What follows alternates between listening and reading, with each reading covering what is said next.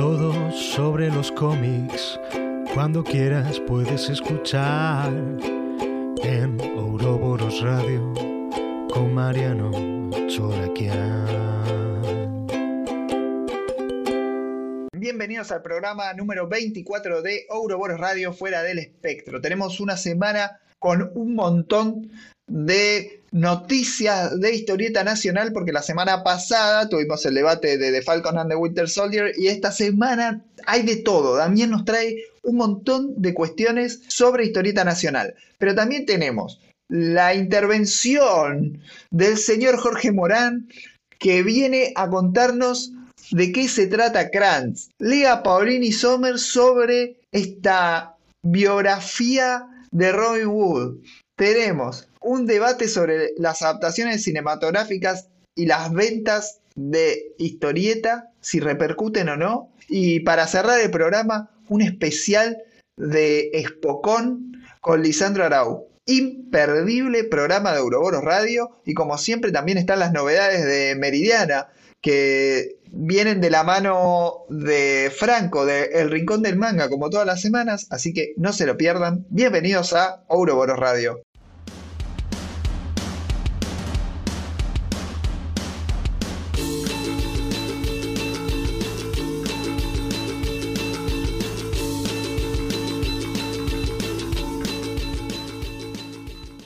Bienvenidos a la sección clásica de todos los viernes en la que les transmitimos las novedades que llegan a Meridiana Comics que queda en Avenida Rivadavia 4963, local 18 de la Galería Rivadavia. Como todos los viernes, está conmigo Franco de El Rincón del Manga. ¿Cómo está Franco? Hola Mariano, nuevamente muchas gracias por la invitación y hoy vamos a estar comentando lo poco que salió con respecto a manga, porque fue una semana bastante pobre en ese sentido. Muy bien. Este segmento, esta semana, va a ir dedicado al señor Diego Labra, que se anda quejando que ningún divulgador hace nada en relación a las novedades, que no se juntan en toda una misma comunicación. Todas las novedades de historieta, de cómic, de manga en Argentina Señor Labra, usted participa como columnista de este programa. Por favor, todos los viernes acá le traemos las novedades. Es el lugar donde tiene que enterarse de esto. Franco, decime por favor cuál es tu primera recomendación de la semana. Bien, vamos a comenzar con una continuación de una serie que ya hemos mencionado anteriormente en otros programas, pero esto es un caso bastante particular porque el tomo sufrió sus atrasos. Había salido, tuvo sus problemas, volvió a salir, tuvo sus problemas y ahora por fin salió. La tercera es la vencida, diríamos, ¿no? Sale Golden Kamuy, volumen número 6, la edición corregida para todos los fanáticos puedan tenerlo en su colección. Gran, gran Seinen. Y por mi parte, otra historia adulta. Extris de Warren Ellis y Jason Howard que sale a través de Panini. Esta semana para mí es el, el mejor estreno que tenemos es una serie que ya tiene un montón de años, publicada tanto en Estados Unidos como en España, pero finalmente nos la trae Panini acá a Argentina. Es una historia de ciencia ficción, pero a la vez una historia muy humana, como tantas de ciencia ficción, eh, que relata que hace 10 años en la Tierra aterrizaron una especie de árboles hiperaltos que evidentemente tienen origen extraterrestre en distintas partes del mundo.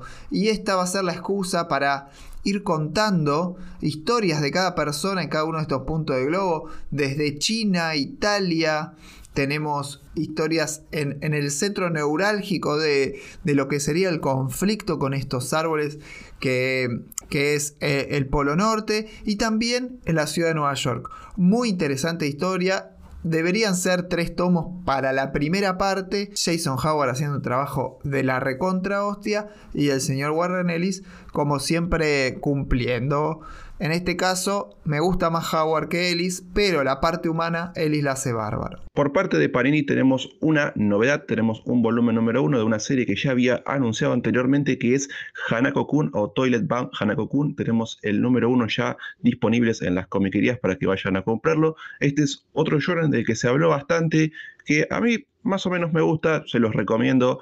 No me gusta mucho lo que mostró Panini en cuanto a edición, por lo menos a portada y demás, pero quién sabe, todavía no tengo el tomo en mis manos, así que no les puedo comentar demasiado. Muy bien, y por mi parte, el segundo estreno súper, súper importante que tiene Panini Comics es Southern Bastard de Jason Aaron y Jason Latour.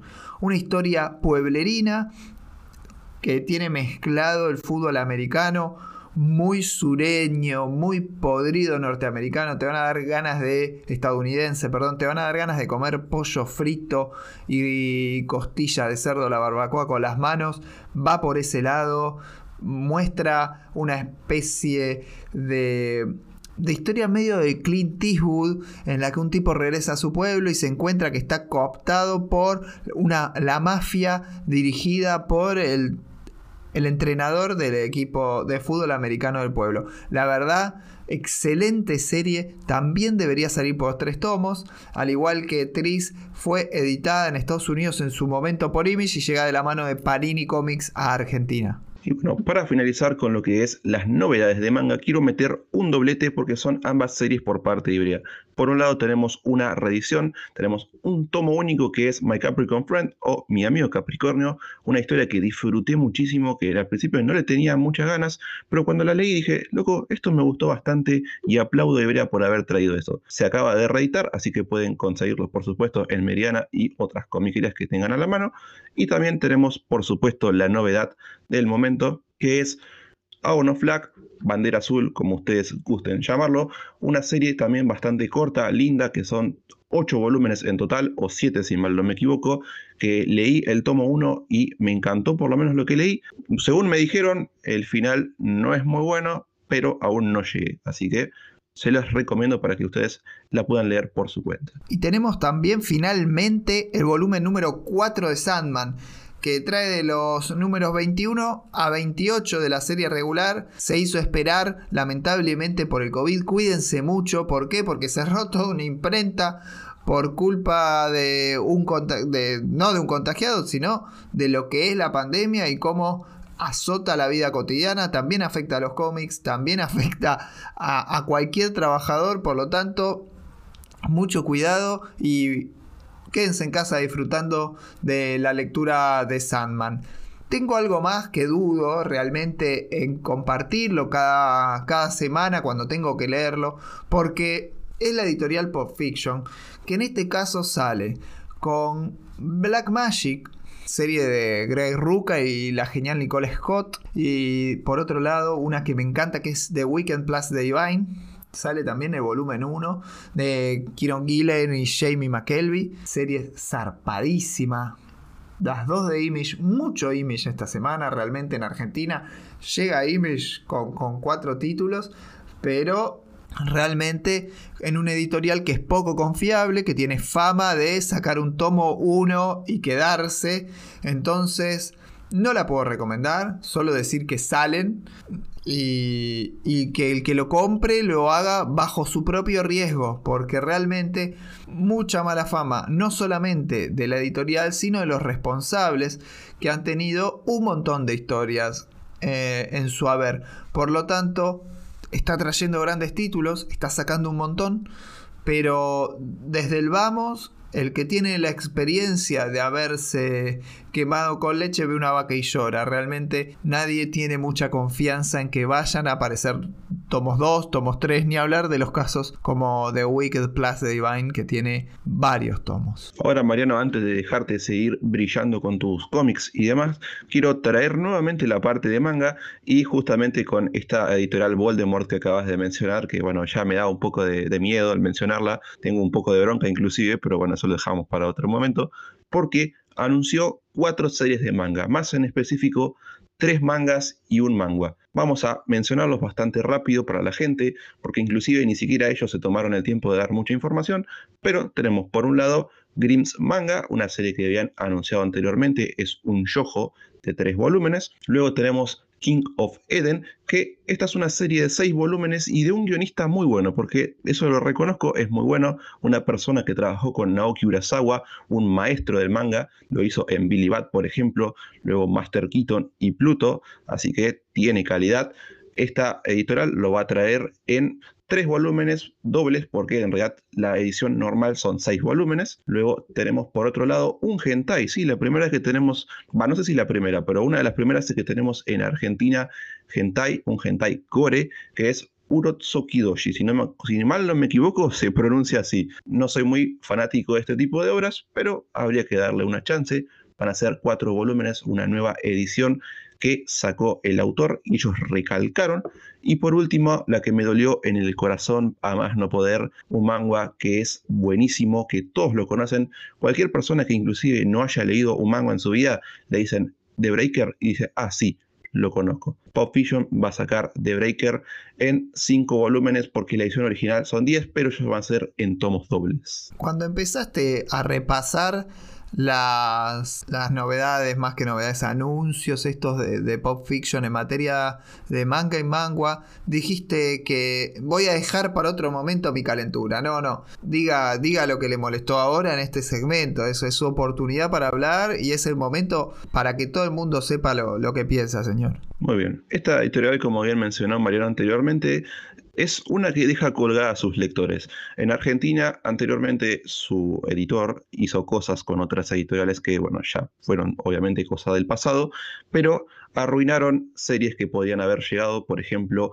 un autor súper reconocido como es Osamu y ahora me da el miedo a mí de decir, me van a dejar colgada esta hermosa serie que, si bien son cinco tomos, porque no es demasiado, son cinco tomos dobles, es posible que me saque el uno y los demás no, e inclusive esta hermosa serie está dividida en partes. Tiene la parte 2, que tiene prácticamente el doble de volúmenes, y ahora la parte 3, que quién sabe cuántos tomos vaya a tener. Es por eso que me dolió y es por eso que tengo una gran bronca encima que se vaya a pasar probablemente mañana o pasado. Bien, cabe contar las particularidades de este anuncio masivo de licencias de manga y manga porque lo hizo al mejor estilo, ya sabemos quién, en el sentido de que primero apareció una publicación en las redes sociales de Pop Fiction diciendo la palabra manga únicamente obviamente todos pensamos, bueno, va a anunciar licencias de manga, pero una publicación rarísima para lo que debería ser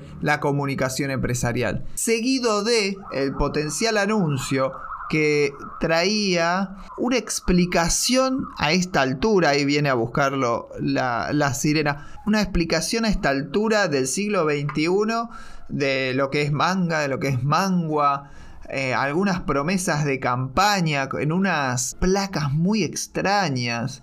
Eh, la realidad es que además prometiendo formatos y géneros poco comunes. Muy, muy, muy extraña la forma de comunicar y después con cuatro series muy particulares. Yo entiendo que, que The Breaker es la, más famosa y, y, el resto muy complejas en el sentido de, las posibilidades de éxito o de venta masiva de ellas. Es decir, son eh, franquicias complicadas como para llevar adelante y tener resultados exitosos. En lo que es materia de cómic, realmente están trabajando en un primer tomo de series de, de lo que sería lo indie, entre comillas, estadounidense, de, muy buena factura, que han tenido mucho éxito en Estados Unidos y muy buena recepción por parte de la crítica. Pero lo que es eh, la nueva oleada esta de licencias de manga y manga me parece bastante extraño lo que ofrece. ¿Vos qué pensás, Franco?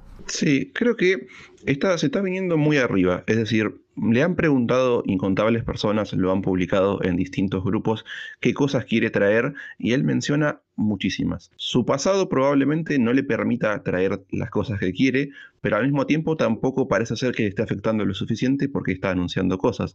Va a sacar hentai, como bien lo mencioné, está sacando mangua, va a sacar manua, es decir, mangua chino, que ya estamos hablando de otros tipos de palabras, y van a sacar novelas ligeras, porque eso es lo que yo quería cerrar y quería decir, que además de estos cuatro anuncios, todavía le quedan cinco anuncios mangas, dos novelas ligeras que corresponden a dos de esos mangas a mencionar, y otro manga más.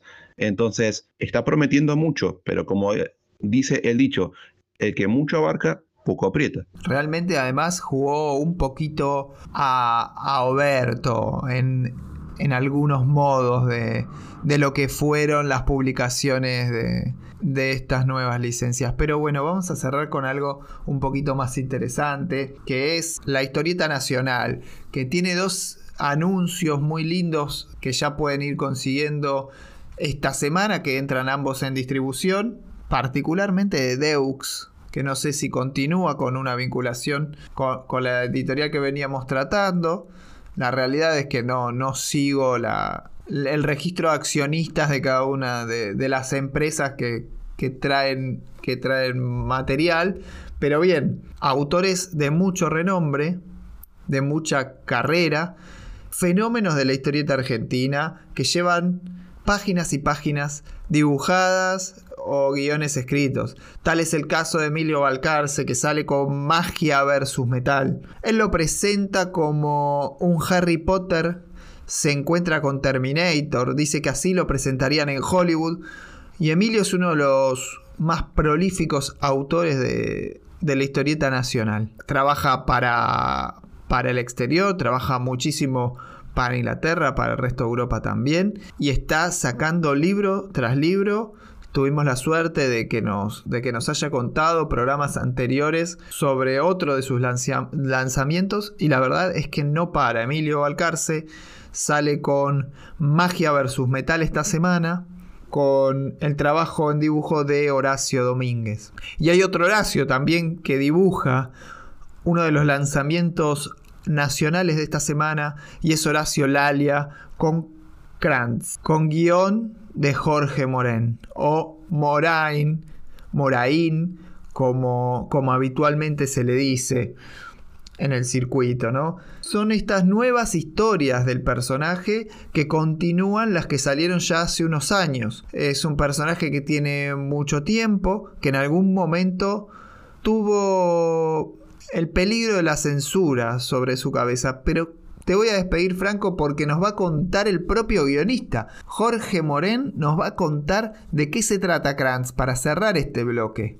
Así que te agradezco mucho Franco por otra semana de novedades y, nos vemos la semana que viene con, espero, más cantidad de manga que, que te ponga contento porque hoy estabas medio de mal humor. bueno, muchas gracias Mariano nuevamente por la invitación y la semana que viene ya hay cosas que voy adelantando, están bastante interesantes. Así que gracias a todos y los dejamos con el autor. Todo lo que estamos anunciando lo pueden ir a buscar ya a Meridiana Comics, que queda en Avenida Rivadavia 4963, local 18 del barrio de Caballito. O también pueden ingresar a meridianacomics.com. Está todo, todo el catálogo cargadísimo ahí y tiene envíos a todo el país. Lo dejamos con Jorge Morén hablando de Krantz. La historia de Krantz. El 21 de abril de 1981 se me ocurrió Krantz. ¿Qué pasaría si un viajero del futuro se enviase a Francia un tiempo antes de la noche de San Esteban, donde se produce una gran matanza de hugonotes, acontecimiento que tendría relación con una guerra terrible a producirse en algún futuro? No es un planteo original, incluso es parecido al, al argumento de Terminator. Imaginé que, siendo los viajes del tiempo imposibles, el método usado era inducir sobre materiales que ya estaban en un pantano de, de Francia, la zona de Salón, la creación de un hombre adulto completo, con memoria, etc. En Salón vivía un médico llamado Michel de Notre Dame, que lo recoge. Desde luego, este hombre cumple su objetivo, evita la masacre de San Esteban, nunca se produce, pero se produce la masacre de San Bartolomé el 24 de agosto de 1572, que también es otro tema clásico de la ciencia ficción, la irreversibilidad del tiempo. La radiación que engendró al ser debe volver para llevarlo de regreso, pero que se retrasa y queda varado en el siglo XVI decide transmitirle a Michel su conocimiento de la historia y le dice que deberá renombrarse como Nostradamus. Eh, Lalia lo tomó Lalia, hizo un dibujo extraordinario que enloqueció Alfredo Scuti, pidiendo la continuación.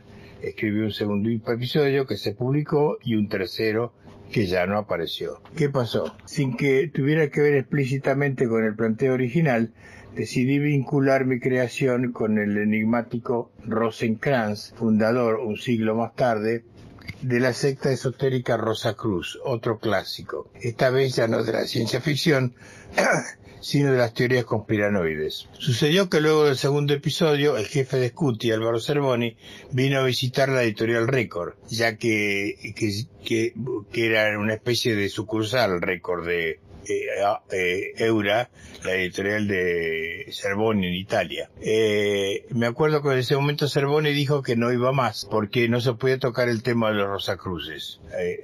no sé, en esa época estaba de moda una secta Pidue, que había tenido que ver algo con el Vaticano y unos, eh, negociados y quizás eso tenía que ver. El caso fue que ahí nomás se terminó Kranz en, en récord. Pero como hizo vuestra gerente, pedí permiso para hacer un tercer episodio donde se lo terminara. Ahí ese fue, fueron los tres episodios clásicos que aparecieron en el primer libro y que eh, hicieron, lo convirtieron en una historieta de culto. ¿Qué pasó? Que después en el año 2003 estuvimos con Horacio Lalia en el último eh, encuentro de leyendas en Rosario y tuvimos que esperar un colectivo tres horas a la noche, a la medianoche hasta las dos de la mañana y no teníamos más de qué charlar, entonces se nos ocurrió continuar Kranz. Y eh, Horacio redibujó los tres primeros, los dos primeros episodios y de ahí seguimos para adelante. Lo que pasó a ser Kranz era una especie de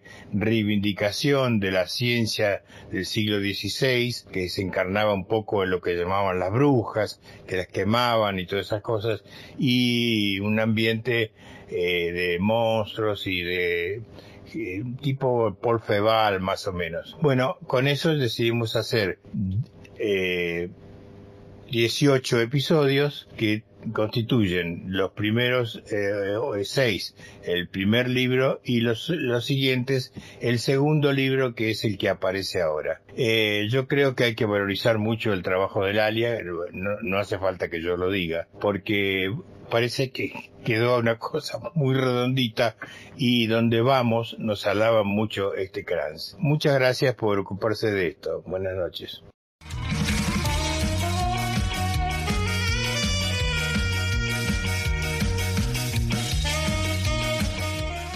Y entramos como todas las semanas a la zona de rumores y polémicas con el señor Damián Pérez. ¿Cómo estás, Dami?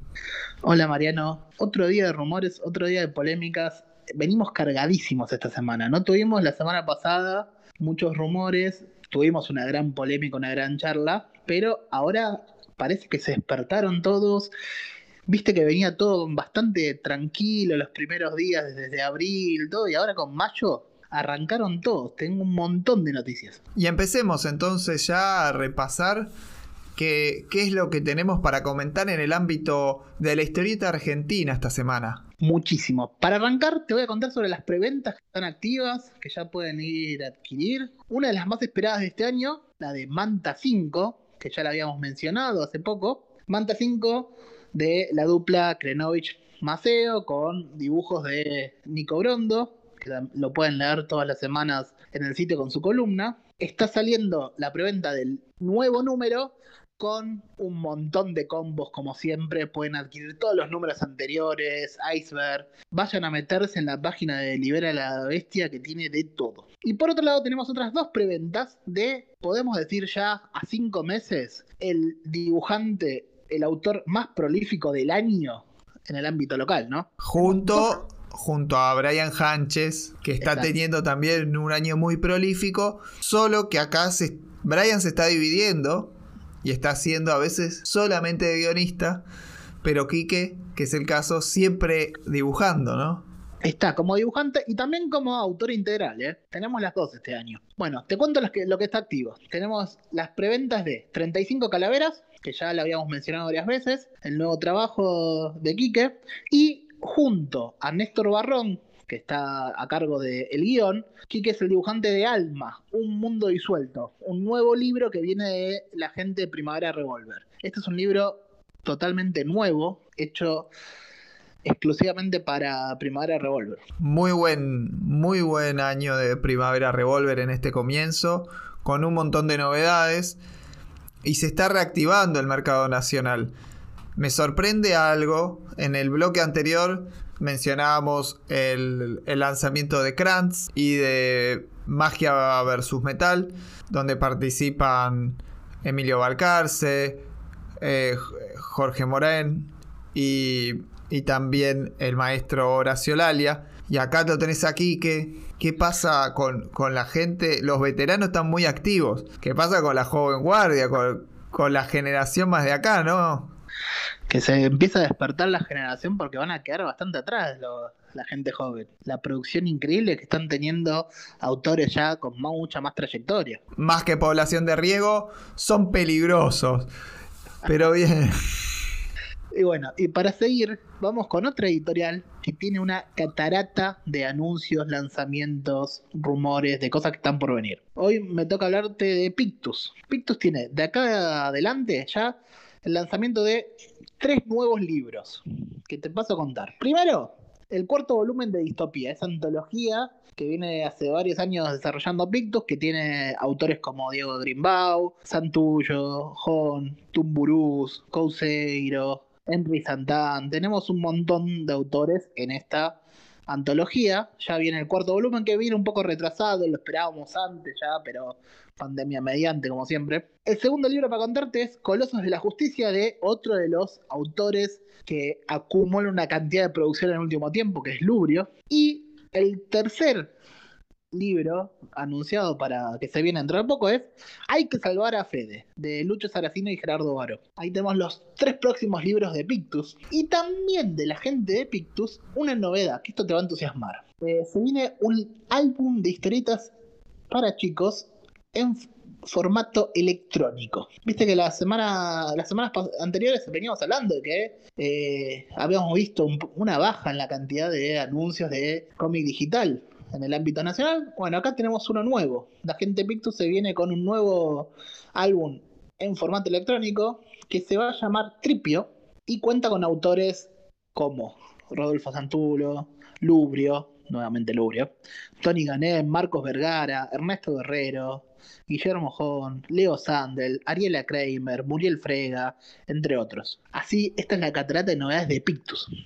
Y mm. para no quedarme más atrás, otra de estas eh, otra editorial también con, eh, con una con una línea apuntada al público infantil como es Comic Debris está por sacar eh, la la historietería un nuevo libro de Chanti. Bien te iba a comentar Pictus que tiene una propuesta algo infanto juvenil pero con un equipo de autores de primerísimo nivel y que se ha destacado también fuera del ámbito de, de la franja etaria particularmente. Y esto es muy interesante siempre por parte de Pictus, una garantía realmente ya el sello editorial te asegura tener material de calidad para el público principiante, no, no solamente infantil, no vamos a decir solo eso, sino principiante en lo que es la, lectura de historietas. Porque si lees de, de pequeñito o de pequeñita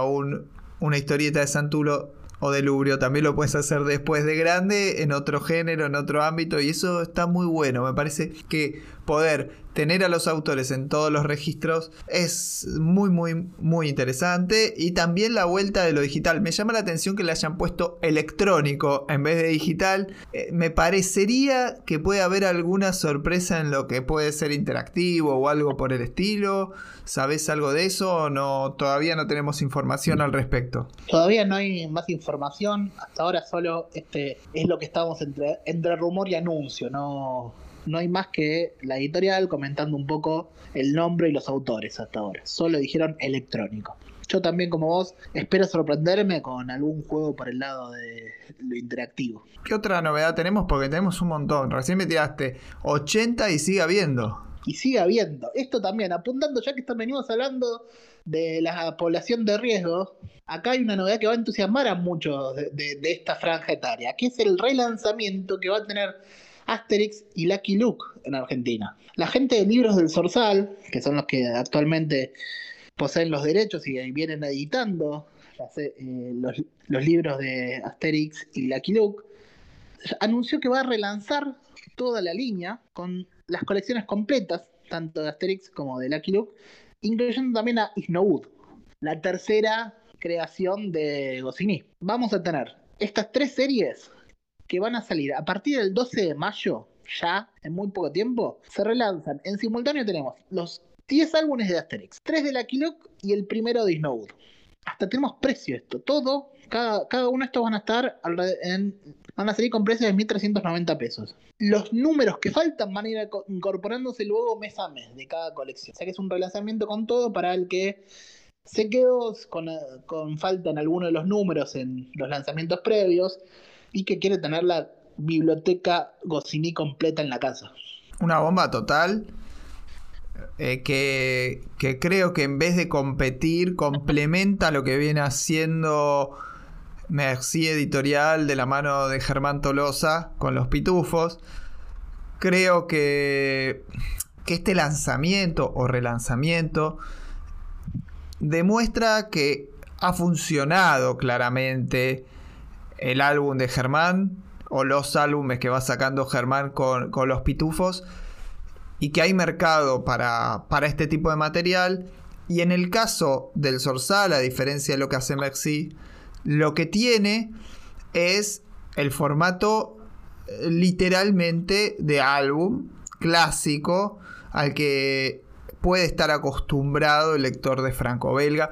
Y esto es al menos curioso, decir, tenemos ediciones para todos los gustos y todos los formatos y cada uno lo elige por algo. Esto es muy loco, porque vamos a tener ahora en breve, que estaba en prevete, lo anunciamos, el gato del rabino, que va a salir en el formato clásico de hotel, como los franco-belga está llegando, hablábamos la otra vez, que está viendo lugar, se está abriendo, pero no con los álbumes generalmente con un formato más adecuado a nuestro mercado. Bueno, en este caso no, lujo total, el clásico formato álbum y en un precio que para cada álbum es elevado, pero que está bien, que es aceptable y es pagable. Y bueno, Mariano, perfecto esto como enganchaste con nuestra polémica hace algunos programas, pero yo te tengo que contar más noticias todavía, porque acá no se termina. Siguiendo con este hilo apuntando hacia el lector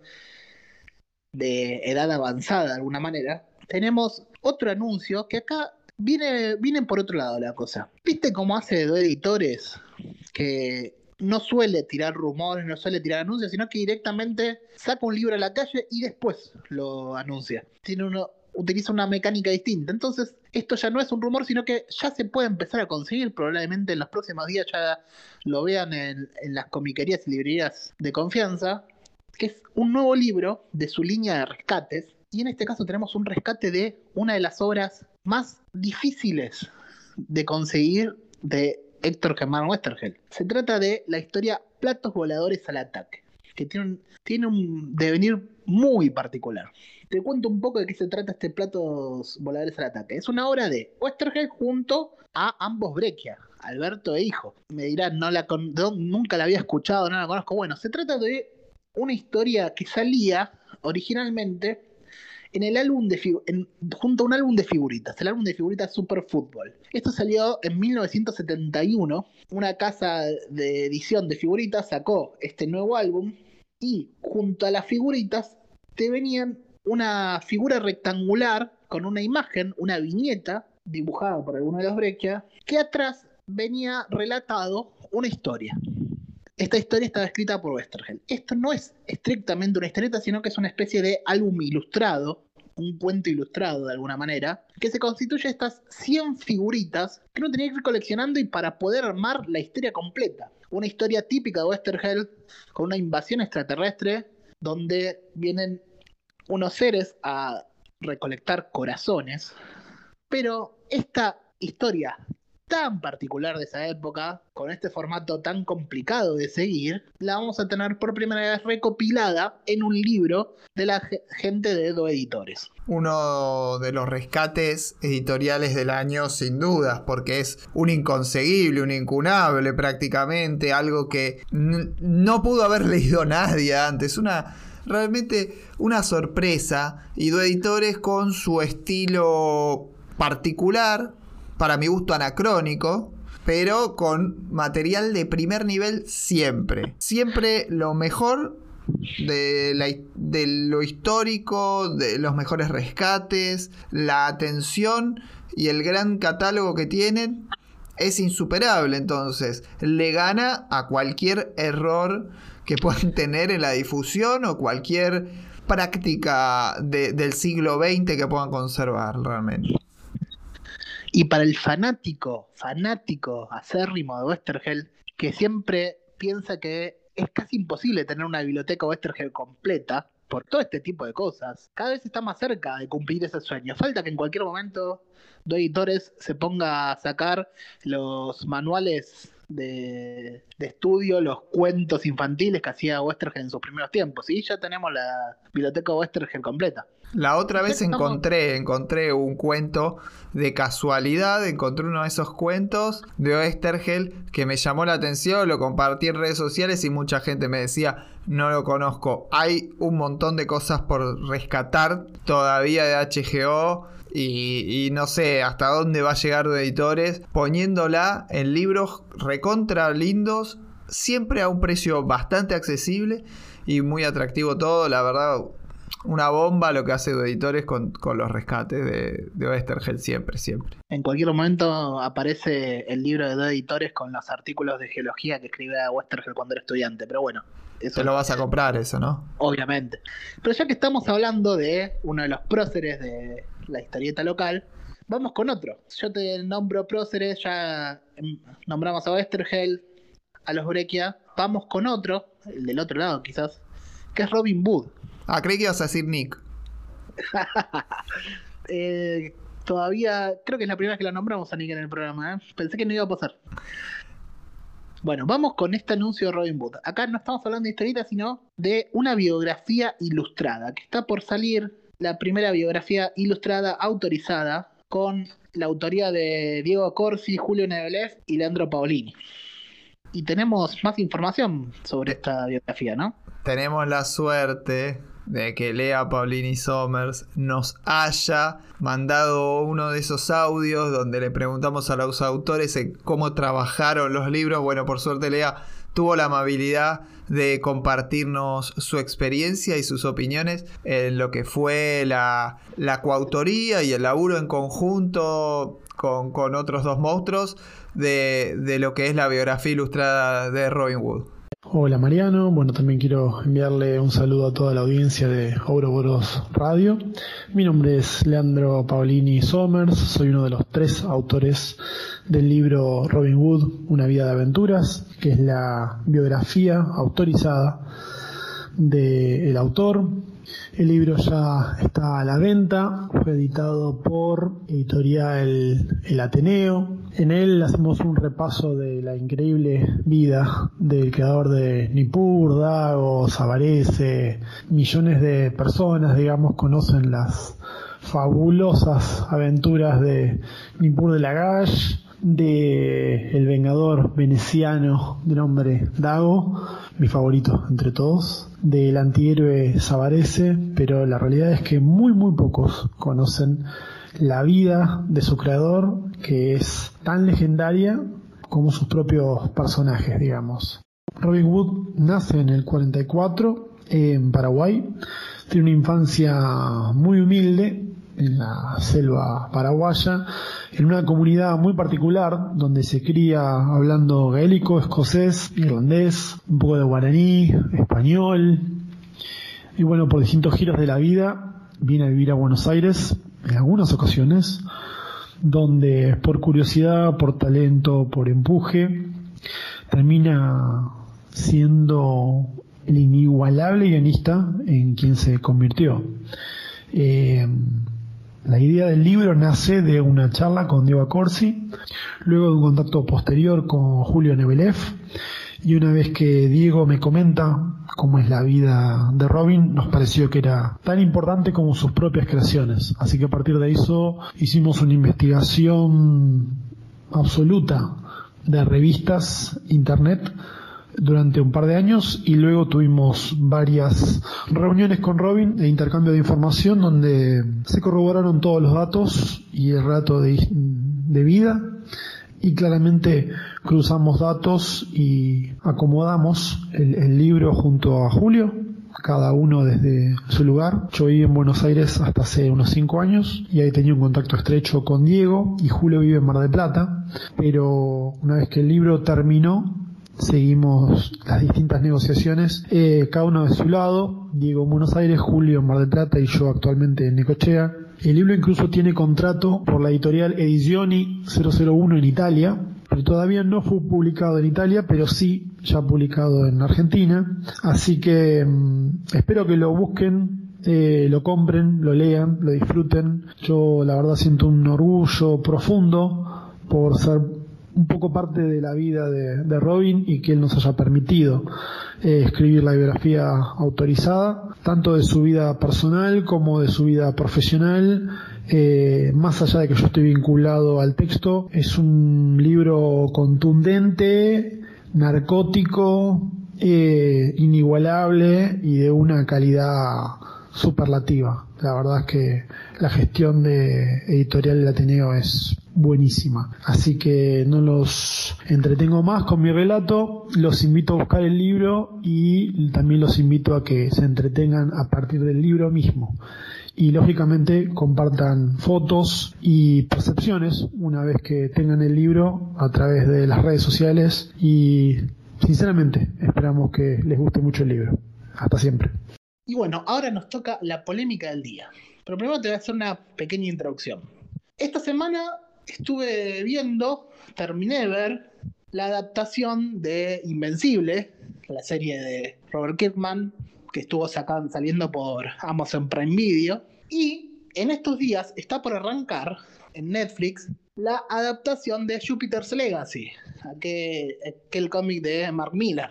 Hace unas semanas hablábamos de el modelo Image, el pitch para televisión y todo eso. Quiero ir más allá ahora, aprovechando que acabo de ver Invencible, que está por salir Jupiter's Legacy, que acabo de leer Jupiter's Legacy también. Y quiero aprovechar a extender esa polémica la otra vez e ir más para el otro lado. Y hablemos de adaptaciones. Y mi pregunta de hoy es, ¿las adaptaciones ayudan a vender historietas? ¿Ayudan a vender cómics? ¿Hay una retroalimentación o no? ¿Cuál es tu opinión al respecto, Mariano? Mi opinión es que, y lo posteé hace un par de días en, en Facebook, porque salió la noticia de que eh, en Estados Unidos Dynamite vendió cerca de 350.000 copias de los ómnibus de, de The Voice con, con la serie. Y realmente me parece una demostración empírica de que efectivamente tracciona ventas. También Tom Brevoort estaba conversando el otro día con uno de mis podcasters eh, extranjeros favoritos, que es John Siontres, que siempre hace entrevistas a tope de gama de, la industria. Y le decía a Brevoort que por ejemplo, a sabiendas de que el US Agent iba a salir en la, en la serie de Falcon and the Winter Soldier, lo que, lo que ellos plantearon era sacar una serie de US Agent y que se están moviendo comercialmente de acuerdo a lo que vaya a ir saliendo, tanto como para títulos nuevos como también para compilaciones, cosa que es evidente para cualquiera que vea las previews. Entonces negar que las adaptaciones generan ventas me parece que es un poco necio porque está absolutamente demostrado que sí. La pregunta más compleja, y es compleja porque es imposible demostrar, tal vez sea si genera nuevos lectores el éxito de las adaptaciones de historieta. Como decís, en cuanto a lo comercial, es casi seguro, si bien no siempre tenemos números, pero suena muy probable que traiga aumentos de ventas. Marvel, por ejemplo, ante cada adaptación, ante cada nueva película o serie, aprovecha para sacar una nueva historia de algunos de esos personajes. Hoy podemos ver, como mencionaste, el de el USA Agent. Tuvimos una serie de Falcon a Winter Soldier en historieta. Tuvimos tenemos una serie de Taskmaster, porque va a aparecer en la película de Black Widow. Tenemos, por eso lo tenemos todo. Quizás DC no está haciendo lo mismo porque sus adaptaciones cinematográficas son un poco más erráticas, pero hubo siempre una retroalimentación. Cuando la serie de Arrow se puso de moda, Entonces sacó una, una, serie de Arrow, de Green Arrow para respaldarlo, que tuvo buenas ventas. Los TPs de Image funcionan cada vez que hay una adaptación en, en televisión. Recuerdo alguna vez en algún viaje que me tocó estar por Nueva York, este, en la semana, por ejemplo, que salía nueva temporada de Riverdale y de Sabrina, cuando fue el lanzamiento de Sabrina, y las comiquerías en Nueva York ponían todos los TPs nuevos de la nueva serie de Sabrina y la, serie, la nueva serie de Archie a la vista porque sabían que era el momento para vender ese tipo de cosas. Y ahora me interesa mucho esa repregunta que hiciste. ¿Esto trae nuevos lectores? Ah, en principio yo te diría que, que sí.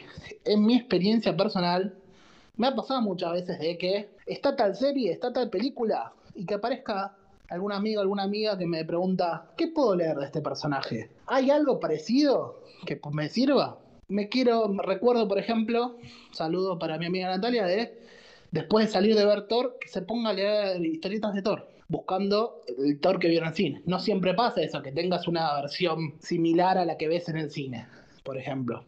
Pero hay, con todos. Yo creo que sí trae nuevos lectores. Y la siguiente, ahora te hago una repregunta a tu repregunta. ¿Genera nuevos lectores asiduos? ¿O solo es un boom momentáneo? ¿Quién no se copó con los cómics de X-Men cuando veía en los 90 la serie animada? ¿Cuántas personas no han dicho que a partir de ver a Adam West disfrazado de Batman, bailando el twist, salieron a leer Batman? Y como Denny O'Neill después dio un giro de timón excelente a lo que se venía haciendo a partir de eso y le cambió la cara a Batman para que después otras adaptaciones arrastren otros lectores. Las adaptaciones de antes valían más que las de ahora, tal vez. Las valorizamos de otra manera. ¿Quién no entró por una adaptación? Me parece una tontería absoluta sacarles el valor. Sigo sintiendo que somos los seguidores de una banda de rock que la ven crecer y se, se les llena el culo de preguntas realmente. Porque, ¿qué vas a perder si hay gente que viene desde el cine o desde las series de televisión? Porque me imagino, porque desde el MCU dentro de todo uno puede encontrar links mucho más urgentes, más directos. Pero un, un fan de la CW leyendo cómics de DC y me arranco las mechas. Es lo ideal. Uno realmente tiene que ir a buscarlo. Le cayeron tremendamente a Jerry Conway cuando hace unos meses, seis meses aproximadamente, cuatro meses, decía que las series regulares se tienen que parecer muchísimo más a las adaptaciones y quedar en novelas gráficas aisladas como ser un Black Label o alguna miniserie, lo que son versiones más clásicas, más apuntadas al comiquero de toda la vida que lee hace 30, 40, 25, 15 años, lo que fuera. Realmente creo que está muy acertado Conway en ese sentido, de empezar a lograr una amalgama o un diálogo entre cómic y adaptación, siempre respetando al cómic como origen de la historia, que sea el cómic el que inspira lo que vemos en la pantalla y no tengo dudas que ha pasado. Lo venimos diciendo en todos los programas de adaptaciones que tenemos, que, que realmente están inspirados y a veces están inspirados en cómics mucho más recientes de los que uno tiende a analizar en lo inmediato. Porque a veces vamos a buscar referencias muy antiguas, pero es inevitable pensar que el Zack Snyder Justice League, por ejemplo, se parece mucho más a la Dark Side War que al Brave and the Bold 54. Entonces, realmente me parece muy importante la adaptación para atraer lectores siempre, de toda la vida. Y hoy no es la excepción. Lo que pasa es que no ingresan en la proporción que uno imaginaría tal vez. Por ahí entran circunstancialmente o se fanatizan mucho con eso, sin tocar los cómics incluso. Entonces creo que ahí es donde uno pierde noción de que sí atraen. Porque uno, como fanático del cómic, quiere que, que vengan todos los que van al cine a leer cómics. Y en realidad no profundizan en la historieta, sino que van al merchandising, se van a los videojuegos, se van a un montón de consumos paralelos sobre las mismas franquicias y no a la historieta. Pero eso es por la cantidad de productos que hay y es una expresión más de deseo que de realidad. Pero hay gente que se siente muy fanática y que efectivamente lo es de el MCU, de los personajes de DC y que no tienen por ahí la más mínima idea o no tienen la misma idea de cómic que cualquiera de, las personas que nosotros más conocemos y con las que más dialogamos o con dueños de, de comiquerías. No tienen la misma idea, no tienen la misma profundidad, pero son recontra fanáticos ¿eh? de todo esto, de los personajes, de las franquicias y, todo, y de todos estos superhéroes. Como vos decís, yo estoy parado en el mismo lugar. Mi primer Batman, mis primeros Batman fueron los de Tim Burton y Adam West. Mis primeros X-Men fueron los que pasaba, los que salían en la hora de animaciones de Fox. Mi primer Superman, si querés, para hacer algo más turbio, era el de la serie de Lois y Clark. Sin embargo, llegué a las viñetas, como mucha gente. Hoy, no, hoy prefiero, prefiero las viñetas, pero no descarto las adaptaciones como un punto para, de entrada. Hace poco, hace menos de un día, salieron nuevas imágenes de las producciones del MCU y ya tuve gente preguntándome sobre Eternals. Cada vez son personajes más metidos, más, más en centro. Tengo experiencia de gente que se fascinó con la serie de Preacher, algo que quizás no tuvo tanta repercusión mediática y tengo amigos que por fascinarse con esa serie ahora leyeron todo Preacher. Como vos decís, hay una retroalimentación, hay ni de vuelta, hay gente que se acerca desde las adaptaciones a las historietas, hay gente que va desde las historietas a las adaptaciones también. No sé, no estoy tan decidido, no sé si estoy en el mismo lugar que la postura de Jerry Conway, pero me parece que hay algo para ver ahí, de que hay esta retroalimentación, se puede ir y venir, eh, ambos caminos son, me parecen perfectamente válidos. Las adaptaciones suman lectores. Después lo que hay que buscar la forma es mantener lectores.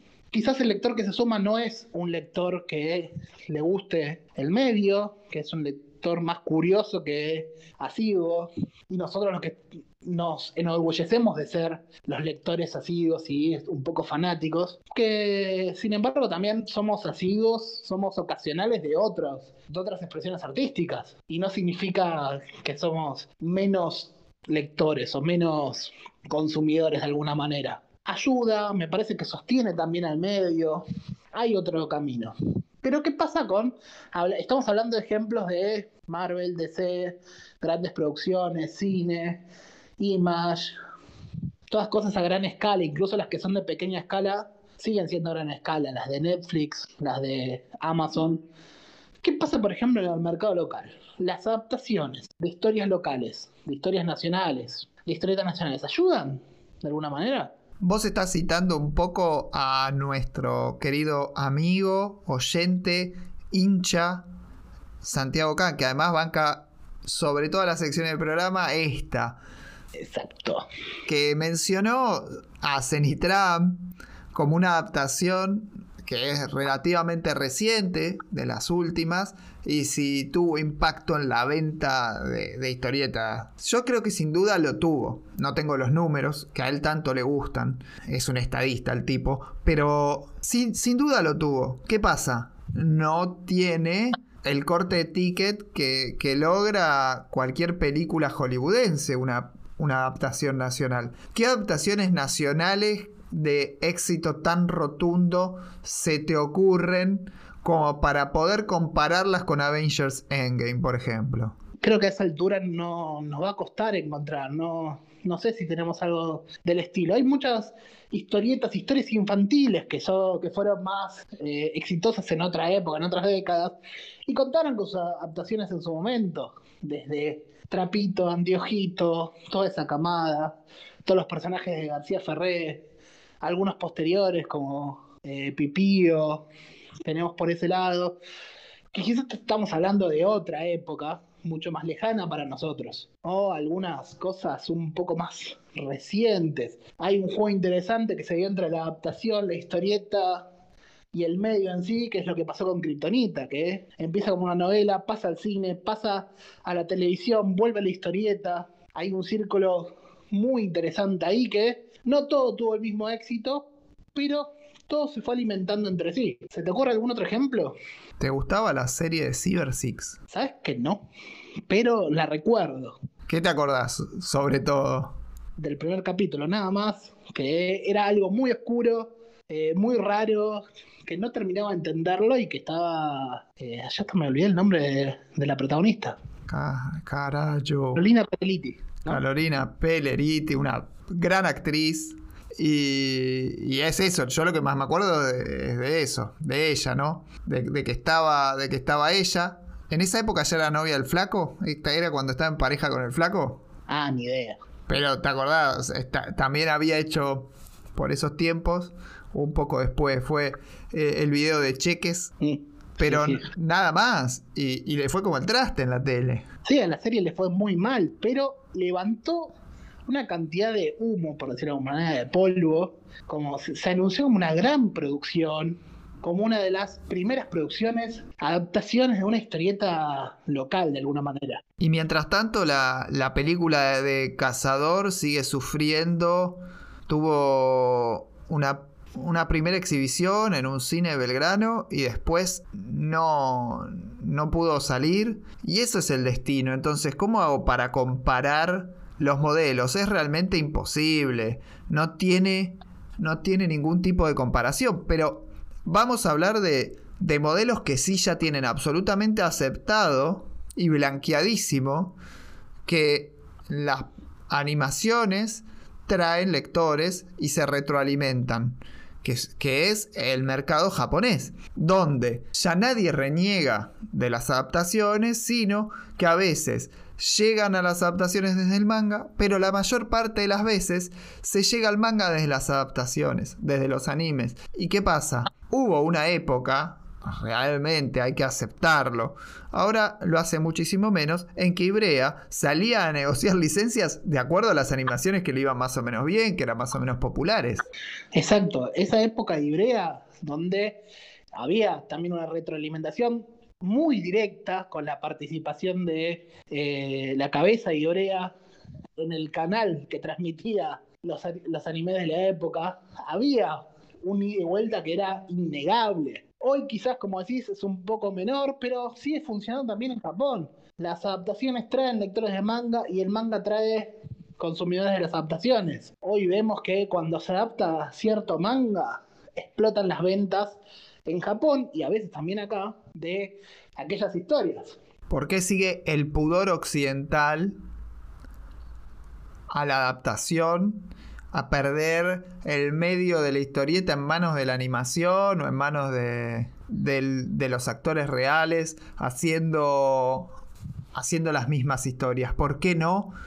Retroalimentarse, ser compatibles? ¿Por qué tanta resistencia a los pequeños cambios que requiere la adaptación? Porque si no sería un embole, porque ves dos veces la misma historia. No sé cómo han hecho Invencible, realmente no la vi ni la voy a ver, pero ya me la leí toda, se ve igual. Es decir, no siento que haya ninguna novedad salvo mínima y los giros, evidentemente, que son absolutamente sorprendentes, no cabe spoilear ninguno, pero son tanto sorprendentes y tan importantes y tan determinantes que no creo que haya alguno. Entonces, los pequeños cambios que pudo haber tenido no, no, me, no me llaman a verlo. Algunos se quejan, ah, este no es el verdadero tal personaje, este no tiene el mismo espíritu con el cómic. Mirá cada cosa por su lado, así como ves, lees el Black Label sin pensar en la continuidad Hacé lo mismo, no pasa nada, relájate y disfruta todo. Y si no te gustan las adaptaciones, no las veas. A mí en líneas generales no me gustan. Y, las que no me, la que no me llaman la atención no las veo y chao. ¿Qué pasa? El que no lee, no lee nada de historieta, por ahí lo termina introduciendo, le termina despertando a algo, ir al cine o ver algo en la tele, y por ahí tenés un nuevo fan. ¿Por qué renegarlo, no? Creo que tengo una especie de respuesta para tu pregunta de qué es lo que mueve al que se niega a este tipo de cosas, al que se niega a las adaptaciones. Yo creo que el fan negado a las, a las adaptaciones, concibe de alguna manera que las adaptaciones están bastardeando, bastardizando, están ensuciando al producto, de alguna manera. Y por eso no, no puede aceptarlo. Siente que las adaptaciones son versiones eh, deformadas de lo que le gusta y que de alguna manera le bajan el valor o eh, lo, lo vuelven un poco más mediocre, ¿cómo decirlo de alguna manera? Como que la, el personaje, la historia que uh, llega a la adaptación pierde, pierde el valor, se vuelve bastarda de alguna manera, se vuelve de segunda mano. Que la adaptación es una segunda mano de la primera que sería la historia original. Por eso se, eh, se va hacia tratar de levantar, elevar lo original por encima de esta segunda mano. Ese sentimiento creo que es el que dirige el rechazo a las adaptaciones, que me parece un poco primario como sentimiento. Me estoy poniendo un poco más filosófico, pero creo que es así. Uno que se, niega a ver la versión adaptada de su personaje favorito quizás, en realidad se está negando a aceptarlo. No quiere que eso exista y se, genera a sí mismo un conflicto. El conflicto no viene de la adaptación en sí, sino de la percepción de cada uno. Eh, uno puede aceptar, ambas las versiones pueden convivir. Ya lo vemos, mismo en cualquier historieta, en los personajes más difundidos, más conocidos del mundo, tenemos varias versiones. No tenemos una única versión. Y muchas veces las aceptamos. ¿Por qué no aceptar otra que venga de otro medio? Y finalmente, cuando decimos así al aire que no genera ningún tipo de nuevos lectores, en realidad lo que estamos haciendo es cercenarle a un montón de gente la posibilidad de crecer, si es que pensamos efectivamente como vos decís y que yo estoy de acuerdo. Lo que estamos haciendo es cerrarle la posibilidad de enriquecer y o profundizar lo que lo que pudiste ver en la adaptación, que son tratamientos superficiales, realmente son tratamientos que llegan muy masticados a veces en contenido porque te explican cuatro veces las mismas cosas, o conceptos que en las historietas son infinitamente más complejos, se meten en cuatro o cinco oraciones, entonces Lógicamente que es algo mucho más superficial, pero también es el menú para un mundo que es absolutamente infinito, que te enseña un montón de cuestiones, de valores, de física, de ciencia, y que te hace flashear a lugares que hasta ahora mucha gente no ha llegado y los que leemos historietas hace muchos años tenemos la suerte de conocer. Entonces, ¿por qué decir que no les abre ese juego cuando hoy DC Comics está pensando en un multiverso, lo mismo Marvel, entonces hace años, hace treinta y pico de años, DC tuvo que resetear todo su universo porque los lectores de historieta no comprendían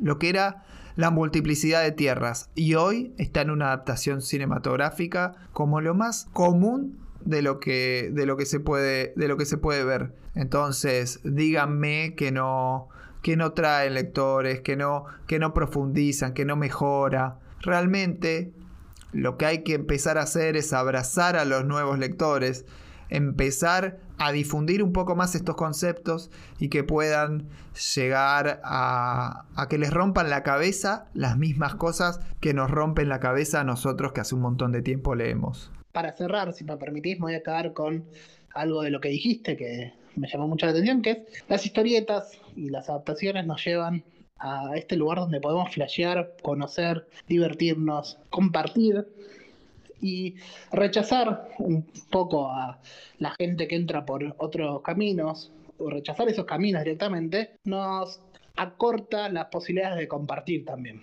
Y al final es lo que nos gusta hacer, flashear y compartir un poco con esto, que es también el motivo de esta columna. Así que Mariano, esa es mi reflexión final. Muchas gracias Dami por otra semana de, polémicas, de charla, de café comiquera prácticamente. Vamos a seguir ahora con, con manga de, de Espocón de la mano de Lisandro Arau. Un abrazo Dami, gracias.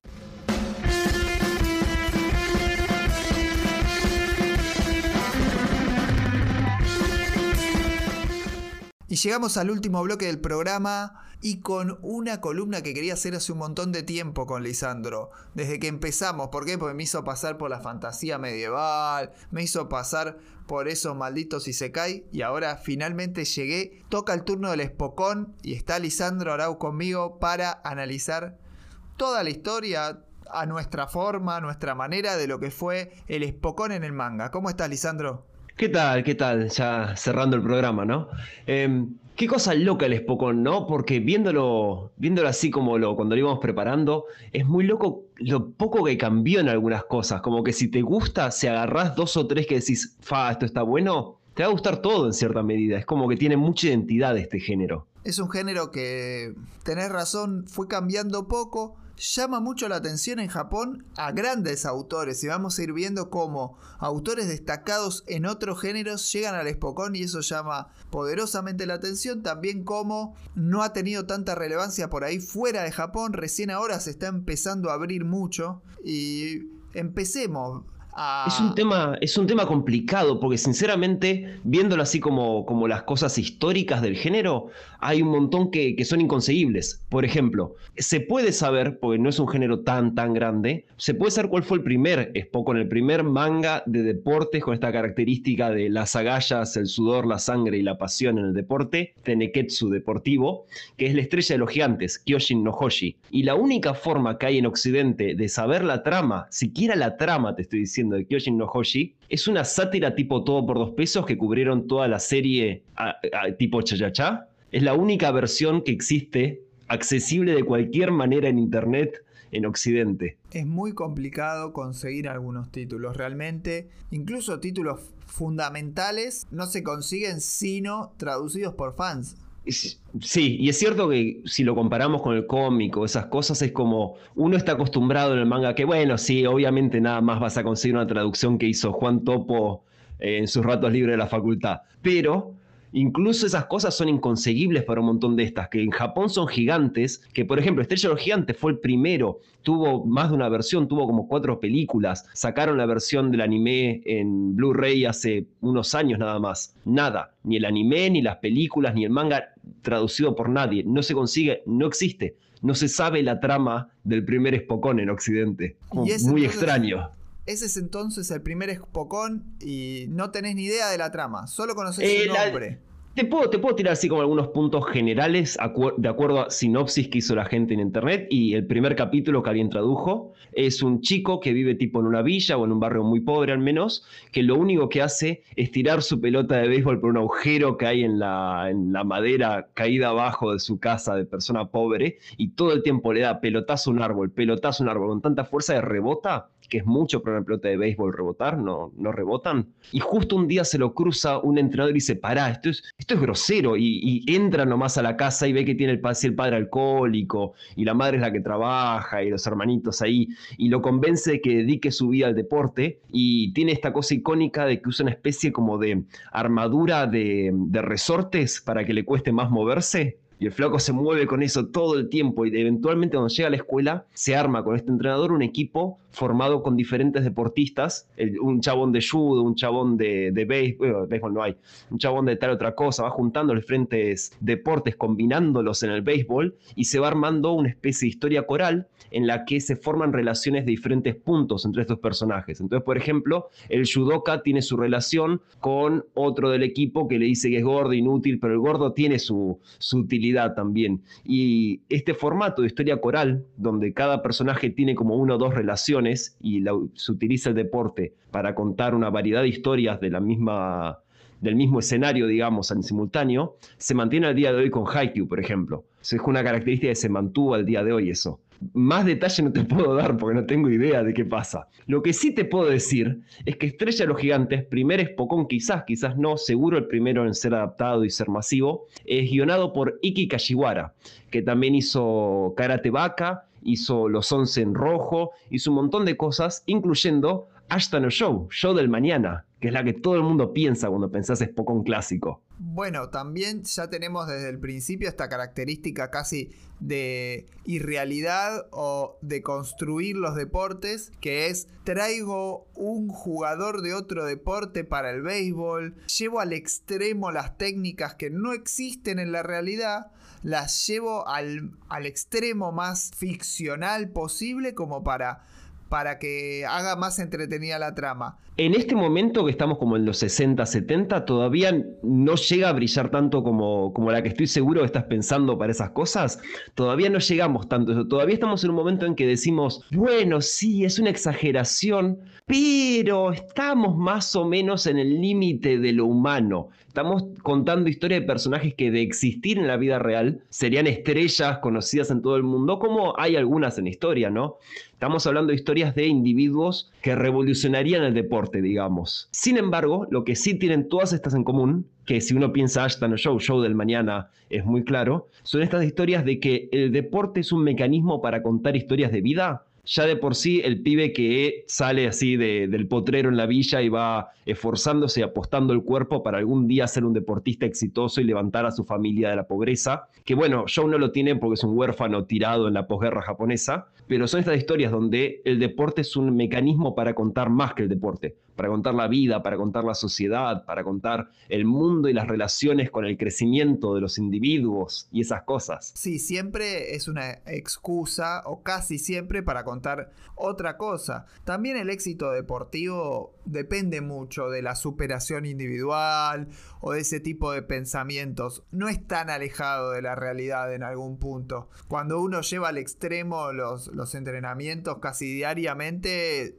tiene mucho de eso. Pero bien. Sí, y este también esto, todas estas historias, también es importante esto, yo no lo sabía hasta preparar esta columna. Todo esto es Iki Kashiwara, es un tipo que le gustaban estas historias puntuales y se dedicó a hacer únicamente historias de deporte con diferentes autores, con diferentes ilustradores, que es una cosa bastante rara en el manga eso. Entonces, recién al mismo tiempo habían otro tipo de historias de deportes levemente diferentes que comparten mucho, que es indiscutible, son parte del mismo género. Sin embargo, al mismo tiempo que Iki Kashiwara, casi todo historia de deporte es para chicas. ¿Cómo es eso? Eh, Estrellas Gigantes creo que es como del 69, 71 por ahí. Y para el 73, muy exitosas, Attack, Attack Number One, Ataque número uno, y Ace One Erae, eh, Apuntarle a las, que son dos historias salen en simultáneo, pero es One Era se nota mucho que ya está como apuntando un manga posterior, se parece, se nota una evolución del lado de la autora.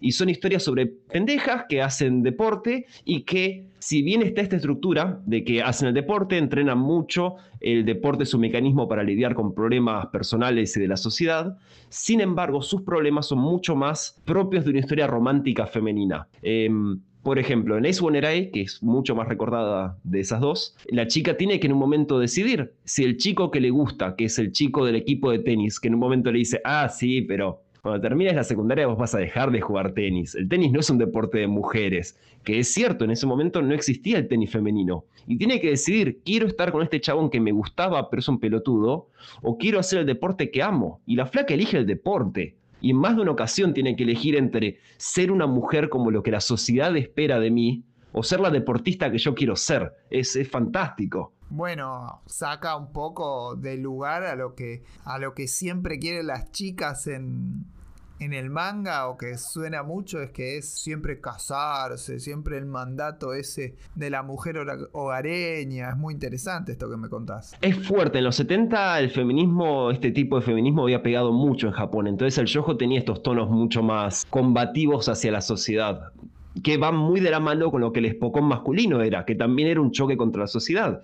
En ese sentido, el deporte se volvió como una metáfora de la adolescencia chocando contra el mundo y encontrando tu lugar. Es, es muy interesante. El espocón de estas primeras décadas fue cambiando mucho con el tiempo, para bien y para mejor, para mejor y para peor, pero es bastante interesante como producto de un momento y como obra en sí misma también. Al día de hoy vos ves Show del Mañana o ves Apuntarle al As y se disfrutan, son buenas historias. Show no tuve la posibilidad de, leerlo, sobre todo porque soy muy quisquilloso con, con la calidad del material, más allá de leer digital o no, con la calidad en que está o escaneado o que se pueda ver y la verdad que no es óptima. No, no, no, se sufre, se sufre. En estos casos, justo en esos dos sobre todo, el anime es una opción. Justamente son tanto más recordados que otros de su momento, porque los agarró un buen director. Un director que se enganchó con la obra, que a medida que fue creciendo en la industria, insistió en seguir adaptando y haciendo reversiones y mejorando. Y, se disfrutan bastante animadas, si uno es de esa, de esa calaña. Por otro lado, las versiones manga de esto se sufren un poco. Leer manga viejo es, es doloroso, no por culpa del producto. No, no solamente por culpa del producto, sino por cómo uno puede acceder. Está, está hiper escondido para Occidente en algún punto. Sí, em, no, dicen esas cosas, como que es parecido a, a Tesca, como que la mayoría de lo que vas a leer es tipo, con suerte, Blackjack, que lo editó Norma, y, y no sé qué más se consigue en calidad física, en, en material físico, o en calidad decente.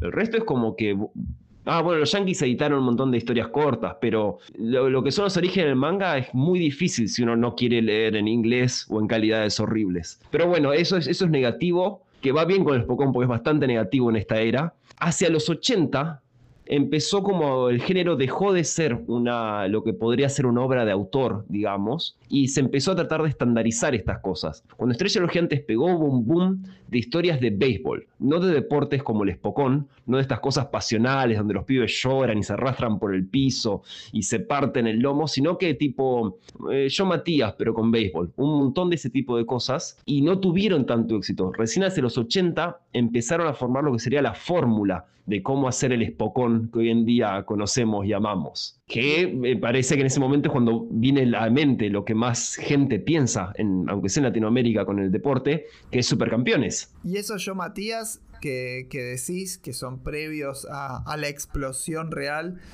¿qué, qué vendrían a hacer? ¿Cuáles, ¿Cuáles son los ejemplos? ¿Se conoce ah, alguno? No, no, así de que no, no, son el tipo de cosas que, que puedes ver que existen títulos, pero ya está. Eh, lo que es gag manga, lo que es yonkoma, lo que son tiras como de diario, son inconseguibles. Imagino que debe haber textos académicos que los recopilan por un motivo como de historiografía, pero, pero aparte de eso es inconseguible. Uno tiene que teorizar su existencia porque hay evidencia, es como... Es un poco como arqueología más que otra cosa. Bien, bien. Y entonces llegamos a los 80 y ¿qué pasa? Porque ahí sí se arma un quilombo bárbaro. Eh, empieza este proceso de, estandarización de la fórmula de, que, de seleccionar las cosas que funcionan y hacer únicamente las cosas que funcionan, no agitar mucho el barco, hacer lo que la gente quiere de la manera más prolija. Que se puede ver una obra que es bastante extraño, que ocurre durante el proceso de estandarización de la industria y es mutada a lo largo de lo que va, que es Ring Nikakero, de Kurumada, el autor de Los Caballeros Zodíaco. En Japón su obra magna, lo que la gente ubica con Kurumada no es Los Caballeros, sino que es Ring Nikakero, eh, luchando en el ring o algo así. Que arranca como estas telenovelas parecido a Show del Mañana, de que el pibe se le muere el viejo, el viejo era boxeador, él, pero él es medio maricón, en cambio la hermana es remachona, ella quiere que él sea boxeador como el padre, y la madre se vuelve a casar con un borracho alcohólico que le pega y se escapan de la casa y casi se tiene que prostituir la hermana re heavy, el primer, interés, el primer interés romántico aspira a pegamento, es como que, ¿qué estoy leyendo? Y eventualmente se vuelve los caballeros del zodíaco como, oh, hay cinco estudiantes de esta escuela y debemos derrotarlos en orden para ganar el campeonato. Ah, pero a mí no me derrotarán porque yo tengo el puño del toro. Oh, escuché que tira toros con su puño y se vuelve de repente los caballeros zodíaco. Se vuelven los supercampeones también en el proceso. Arranca como una telenovela dramón y se vuelve una historia de superpoderes, con piñas con nombre y ataques secretos y chabones que pelean con una rosa en la boca. Es una locura. Esto arranca en el 77. Claro, y, hacia, y termina como en el 81, 80 y pico, no sé muy bien. 83. ah, bien, bien, lo tenías a mano. Que ahí empieza y se ve en la misma historia, en Ring Nikakero, de Masami Kurumada, cómo la industria va mutando de estas historias donde el deporte es como una telenovela, es un mecanismo para contar dramas, el drama del deportista, a una historia de aventura con superacción, con superpoderes, que es lo que explota al máximo Supercampeones, Capitán Subasa. Que incluso pasa adentro de la misma historia ese cambio, no es un cambio de la industria. La misma historia lo tiene, eso es muy loco, cómo pasa de, lo que se podía ver en, en no Show a este shonen superpoderoso, todo en, la misma historia de Kurumada. Muy interesante esto que marca. Ah, igual en el, en el manga eso, eso es algo que pasa, como que está muy atado a lo que el editor empuja y a la respuesta de ventas. Entonces muchos mangas van mutando sobre la marcha. El ejemplo obvio es Dragon Ball Z, que el enemigo de la saga de Cell iba mutando porque cada semana lo llamaba el editor a Toriyama y le decía, che, tu, tu enemigo es un asco, hace otro. Y Toriyama hace otro enemigo, y por eso hay como 80, uno tras de otro. Los autores japoneses están muy atados a hacer lo que creen que va a vender. Excepto los cabezas de tacho, que ya vamos a mencionar algunos, que hacen a que son unos genios y triunfan a pesar de todo. Pero estos muchachos que son laburantes del manga hacen lo que creen que el pueblo quiere. ¿Qué quieres que te diga? O sea, a mí personalmente este estilo supercampeones no es lo que a mí me gusta. No me gusta el malo de la semana, que se vuelve su amigo y los superpoderes. No me mueve mucho eso a mí, la verdad. No es lo que más me atrae el Spokon tampoco porque es ponerle a un shonen típico un, un ingrediente deportivo. No es, Sí, una mano de pintura. sí, no es de lo que más me atrae tampoco. Y Al mismo que- tiempo, en los 80, hay otro de estos tipos que son autores que hacen su propia cosa, que es Mitsuru Adachi, que no es un nombre muy conocido, pero si te ves cualquier ilustración del tipo, lo vas a a ubicar porque dibuja siempre igual, que es el autor de, de Touch, de Nine, de Cross Game, de H2, de no sé cuál de esas acordamos leer. Ninguna. No, no, habíamos dicho de leer eh, Touch. Sí, pero bueno, por los mismos motivos que no leo ninguna de las dos clásicas de boxeo. Todavía en los 80 no hay buenos scans que te convenzan. Te entiendo, igual a mí no, tampoco es mucho lo que me gusta esto, que son historias donde el deporte es secundario al romance de los personajes. A pesar de que se publican en revistas shonen y el target son pendejos, son mucho más románticas que el yojo de deportes de los 70. Son mucho más de, ay, me gusta esta chica, pero no sé, le voy a decir que me gusta, pero, ay, tengo que ir a entrenar, y bueno, no sé, uy, mi hermano también le gusta esta chica. Es nada, es romance con una mano de pintura de deporte. Bien, nos faltó mencionar en esta dupla de boxeo, porque hay dos, dos historias, o la tenés guardada para más adelante, porque Eh, si estás hablando de Biblia de una libra, de, no, esa... de Rumiko esa- Takahashi, No, no, Es- no, no, no. Las dos historias más importantes de boxeo, que una es más seinen y la otra es más shonen. y... Ah, eh, misterio, misterio. Yo tengo, aunque sea una marcada que es de los 90, que es del 89, 90, pero la otra, ¿qué, qué cosa es icónica que no sea Ashton Show ni Hajime no Ippo? Eh, digo, digo, digo, no esa no. No, no eso, todavía no llegamos, todavía no llegamos ah, a esa. ok. ¿Y la otra cuál es? No, no, esas dos. Para mí esas Ah. dos son las dos caras importantes del boxeo y por eso que te la mencionamos. Todavía nos falta. Bueno, bueno. No, bueno, igual nada más cerraría este periodo de los 80 en que tenemos este tipo de historias de superpoderes como supercampeones que se mantienen al día de hoy. Hay algunas, no es lo más normal, pero todavía está, este- están estos neketsu de, de pelea con la mano de pintura de deporte. Y las cosas de Mitsuru Adachi, estos romances de, de béisbol donde ocurre lo más horrible que puede hacer un espocón, el crimen que me hace vomitar sangre que comete Nine, que es cerrar la historia con, bueno, y terminé la secundaria, hice muchos recuerdos, nunca más jugué al deporte, que, es para tirarlo de un tercer piso, tirar queroseno y prenderlo fuego. ¿Cómo, que, ¿Cómo que dejaste de hacer deporte después de la secundaria? Eso, eso es un insulto. Pero bueno, es un tipo de historia de deportes que existe y fueron absorbidas dentro de la comedia romántica. Hay un montón hoy en día de comedias románticas que hablan sobre un romance entre dos personas. Uno de los dos justo ocurre que es deportista, pero no las clasificamos de espocón, porque es una comedia romántica. Bueno, ya que lo trajiste, voy a mencionar One Pound Gospel, que es de, de la misma época prácticamente de Touch, que es de, de la segunda mitad de los 80, y es una obra de Rumiko Takahashi, que realmente sorprende porque, como decía al principio, ves a los más grandes autores siempre traer eh, algún espocón abajo del brazo y vos- algunos casos Sí. donde uno no se los espera, ¿no? Sí, Es, es realmente sorprendente porque después ponerle eh, en el 89 tenés, tenés Garouden de, de Shiro Taniguchi, otro autor reconocidísimo que por ahí no, no es asociado a lo que puede hacer el Spokon, que generalmente tiene más características shonen, y acá tenemos una historia que es Garouden. Vamos a mencionar brevemente estas dos, o lo voy a hacer yo en este caso. One Pound Gospel es realmente una maravilla, una historia que jodiendo Andrés Acorsi me decía que campeones de la vida le choreó la, la trama. Yo no, había una monjita en campeones. por eso lo, mencioné también, sí. también fue por esa bardeada de Corsi que, que me acordé que existía One Pound Gospel, One Pound Bible como se llame. Bueno, yo lo, lo tengo como One Pound Gospel. Y es la historia de un boxeador eh, principiante, profesional pero principiante, que ante cada pelea le cuesta un montón cortar peso, es pésimo para cortar peso, llega siempre con lo justo, además de que es bastante liviano, y tiene, no te voy a decir un romance, pero una amistad demasiado próxima con una, con una monjita que reza muchísimo para que el tipo no se coma ese, ese tonkatsu de más. Y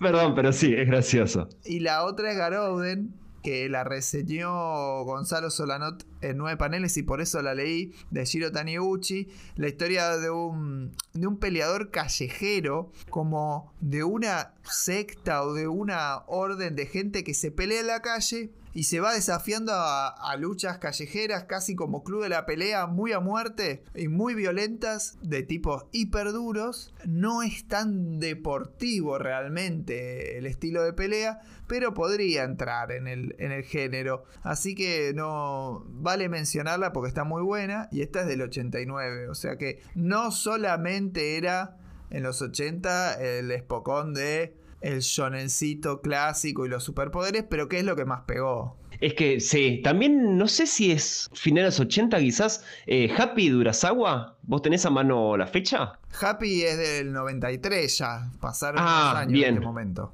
Y Aguara, entonces, la otra de Urasawa, del autor de 20th Century Boys y como el típico autor que mandás al que no lee manga a que le dé una chance al manga, hizo esa, Happy, que es una re telenovela, y antes, del 86 al 93, hizo Yaguara, que es de una chica que hace judo, que a mucha gente no le gusta, no es su mejor laburo, pero bueno, era, era más novato en esa época. Pero este es un autor también de Seinen, que es reconocido por obras policiales, thrillers más oscuros, con temáticas más existencialistas, que tiene un par de Spokon bastante buenos en el lomo también. Claramente es un género que a los japoneses les gusta, es una cosa que uno no lo asocia, uno no lo piensa como parte de su sociedad, pero para ellos es, es normal contar historias de deporte, porque son divertidas. ¿A quién no le gusta el fútbol? ¿Eh?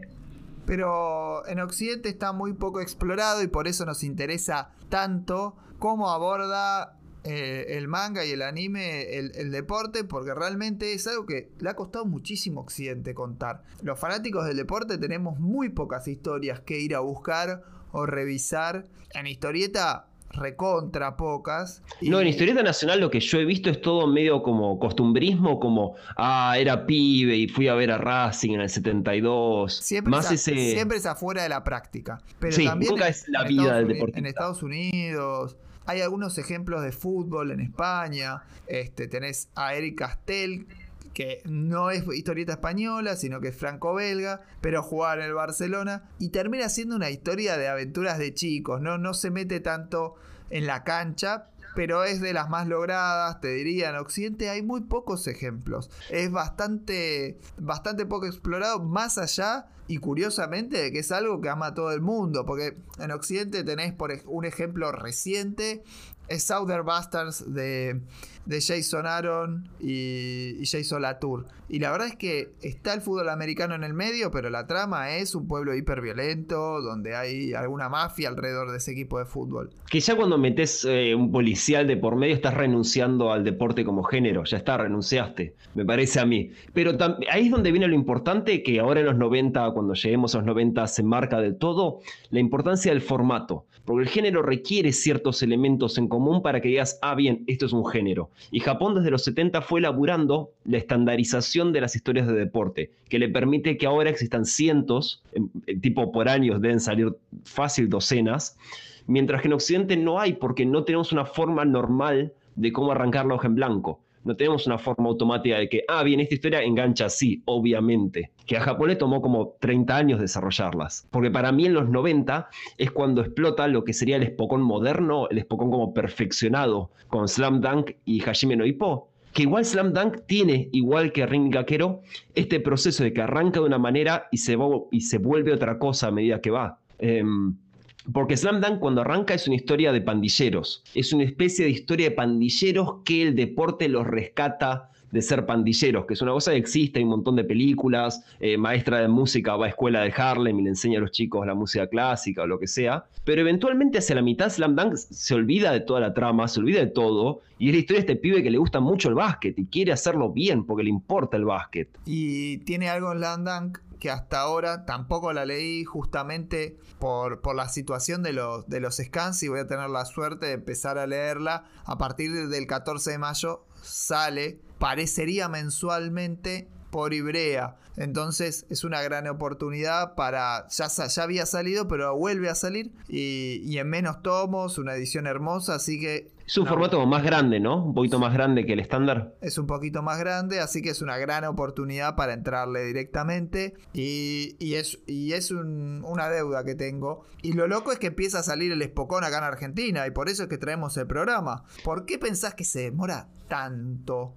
En llegar. ¿Tienes alguna teoría? A mí personalmente me parece que en parte se demora tanto en llegar porque lo mismo motivo que se demora en existir el, autóctono, porque no nos parece algo racional, no nos parece razonable. Ah, sí, esto es una historia de deportes, así es como se cuenta, esta es la audiencia que tiene. No nos parece como un producto fácil de razonar, como si es una historia de pelea, por ejemplo, porque llegó Dragon Ball y entendimos, ah, o los Caballeros del Zodíaco y entendimos, ah, bien, esta es una historia japonesa de pelea y listo, y en base a eso tenemos un estándar. Como lo único que pegó acá fue Supercampeones y Slam Dunk, que son bastante diferentes entre sí. Me parece no tenemos una idea de qué tipo de producto es, a qué audiencia le va a gustar y esas cosas, que es un problema porque a mi criterio a 100% de la humanidad le debería gustar, pero no sé, por ahí eso es caprichoso de mi parte.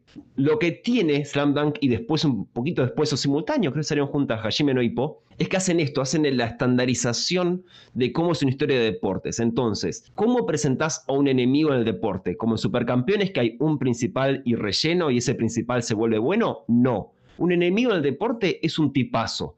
El otro equipo está lleno de re buena onda, buenos pibes que quieren jugar al deporte porque les gusta y se cagan de risa entre ellos. Y dedicas tiempo a convencer al lector de que el malo de la semana, de que el equipo rival, son re buena gente, querés ver su historia. Hajime no Hippo tiene una fantástica en que un chabón eh, va a perder, eh, se estuvo dejando, se estuvo dejando dejar y, va a perder el va a dejar de ir al gimnasio, lo van a echar, va a perder a la novia si no le gana a Hippo. Entonces tiene que ganar la Hippo porque pierde a la novia, pierde el gimnasio, pierde la carrera, pero Hippo es Hippo, es el protagonista oh, yo quiero, no sé cuál quiero que gane, y eventualmente Hippo le gana, le da la mano, el chabón se la da de mala gana, se está yendo y empieza a putear, porque este chabón me dio la mano a mí, me quitó la chance de yo darle la mano a él y agradecerle por recordarme por qué amo el boxeo. Y llega a ser entrenador y le dice, y te espero el lunes, ¿no? Pero perdí. Nah, vos ganaste. Y porque lo que importaba es que recuperara su pasión. Y de repente te reenganchás con este secundario que no va a aparecer de nuevo no importa, no sé cómo se llama, pero es re interesante la vida de este otro chabón. O el ruso que dejó Rusia para volverse profesional y poder comprarle medicamentos a la madre, y se le muere la madre en el proceso. Es como, es fantástico, querés que ganen todos, incluyendo el protagonista, que es imposible. Este, esta idea de que todos son buena gente porque hacen deporte, si haces deporte, sos medio buena gente es la piedra fundacional del Spokon moderno, de por qué Hippo es divertido, por qué Slam Dunk es bueno. Porque cada vez que aparece un equipo nuevo, querés saber de la vida de esos pibes, querés saber, uh, boludo, ¿qué hacen? ¿Cómo se llaman? ¿Cómo se lleva tal y tal? ¿Eh? ¿Qué chistes se hacen entre ellos? Y esta es la base estructural para cada arco en que vas desarrollando a cada personaje y al mismo tiempo en reflejo de ellos va creciendo tu protagonista y aprendes más de ellos y por qué se diferencia de otro protagonista posible. Que, suena relógico, pero no lo hace Supercampeones, lo hace Ashton Show, no lo hace eh, Biblia de una libra, no, se hacía antes. En los 90 se empieza a normalizar que esto es una historia de deportes, que hoy en día se empieza a romper un poco eso. Hoy en día tenemos una cantidad grosera de historias de deportes. No sé si querés mencionar algo más de los 90, pues yo pasaría ya cosas en actual publicación, porque son varias y sé que vos seguís varias de estas. Quiero mencionar un breve, hacer un breve comentario sobre esto que vos me decís de conocer a los demás personajes, al, interés por el, otro tipo, etc. Y, y, la historia que tiene detrás cada rival incluso. Y me vino a la cabeza la frase que se dice mucho en deporte, se juega como se vive. Y yo creo que hay muchos jugadores de fútbol, sobre todo voy a hablar, que es lo que más conozco, que realmente traducen su personalidad en la forma en que practican el deporte. Totalmente, totalmente. Ejemplos, claro, el máximo de todo, bueno, Diego Armando Maradona, pónganse de pie, pero también está Ronaldinho Gaullo, un tipo que traducía la misma alegría y desfachatez y esas ganas de estar de fiesta todo el tiempo en la forma en que te jugaba un clásico español o Cristiano Ronaldo, que también es interesante, un tipo hiper perfeccionista, una calculadora humana en lo que son estadísticas, pero también en lo que es su preparación, su entrenamiento y hasta la forma de peinarse. Entonces, los jugadores, claro, el tipo te traduce todo. El chabón, Ronaldo, te entrena hasta el último detalle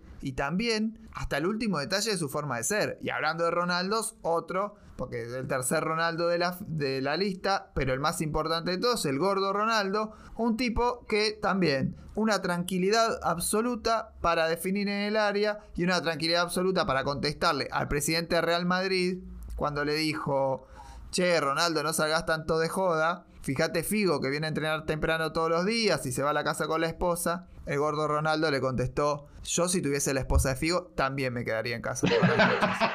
Pero no, es algo. Igual me, quedé así como todavía. Sí, se traduce su peinado, ¿no? Es bastante manga eso en cierto sentido. Absolutamente, es, una gran interpretación del, del manga sobre lo deportivo, porque es algo que efectivamente ocurre y se y como vive el tipo se traduce en su forma de jugar. El mono Burgos y su forma de atajar. Todo lo rolinga que es. El primer Pocho Insúa en Argentinos Juniors. Muy rolinga también. El Pocho Insúa iba aleteando prácticamente a patear los corners cuando era un pibe.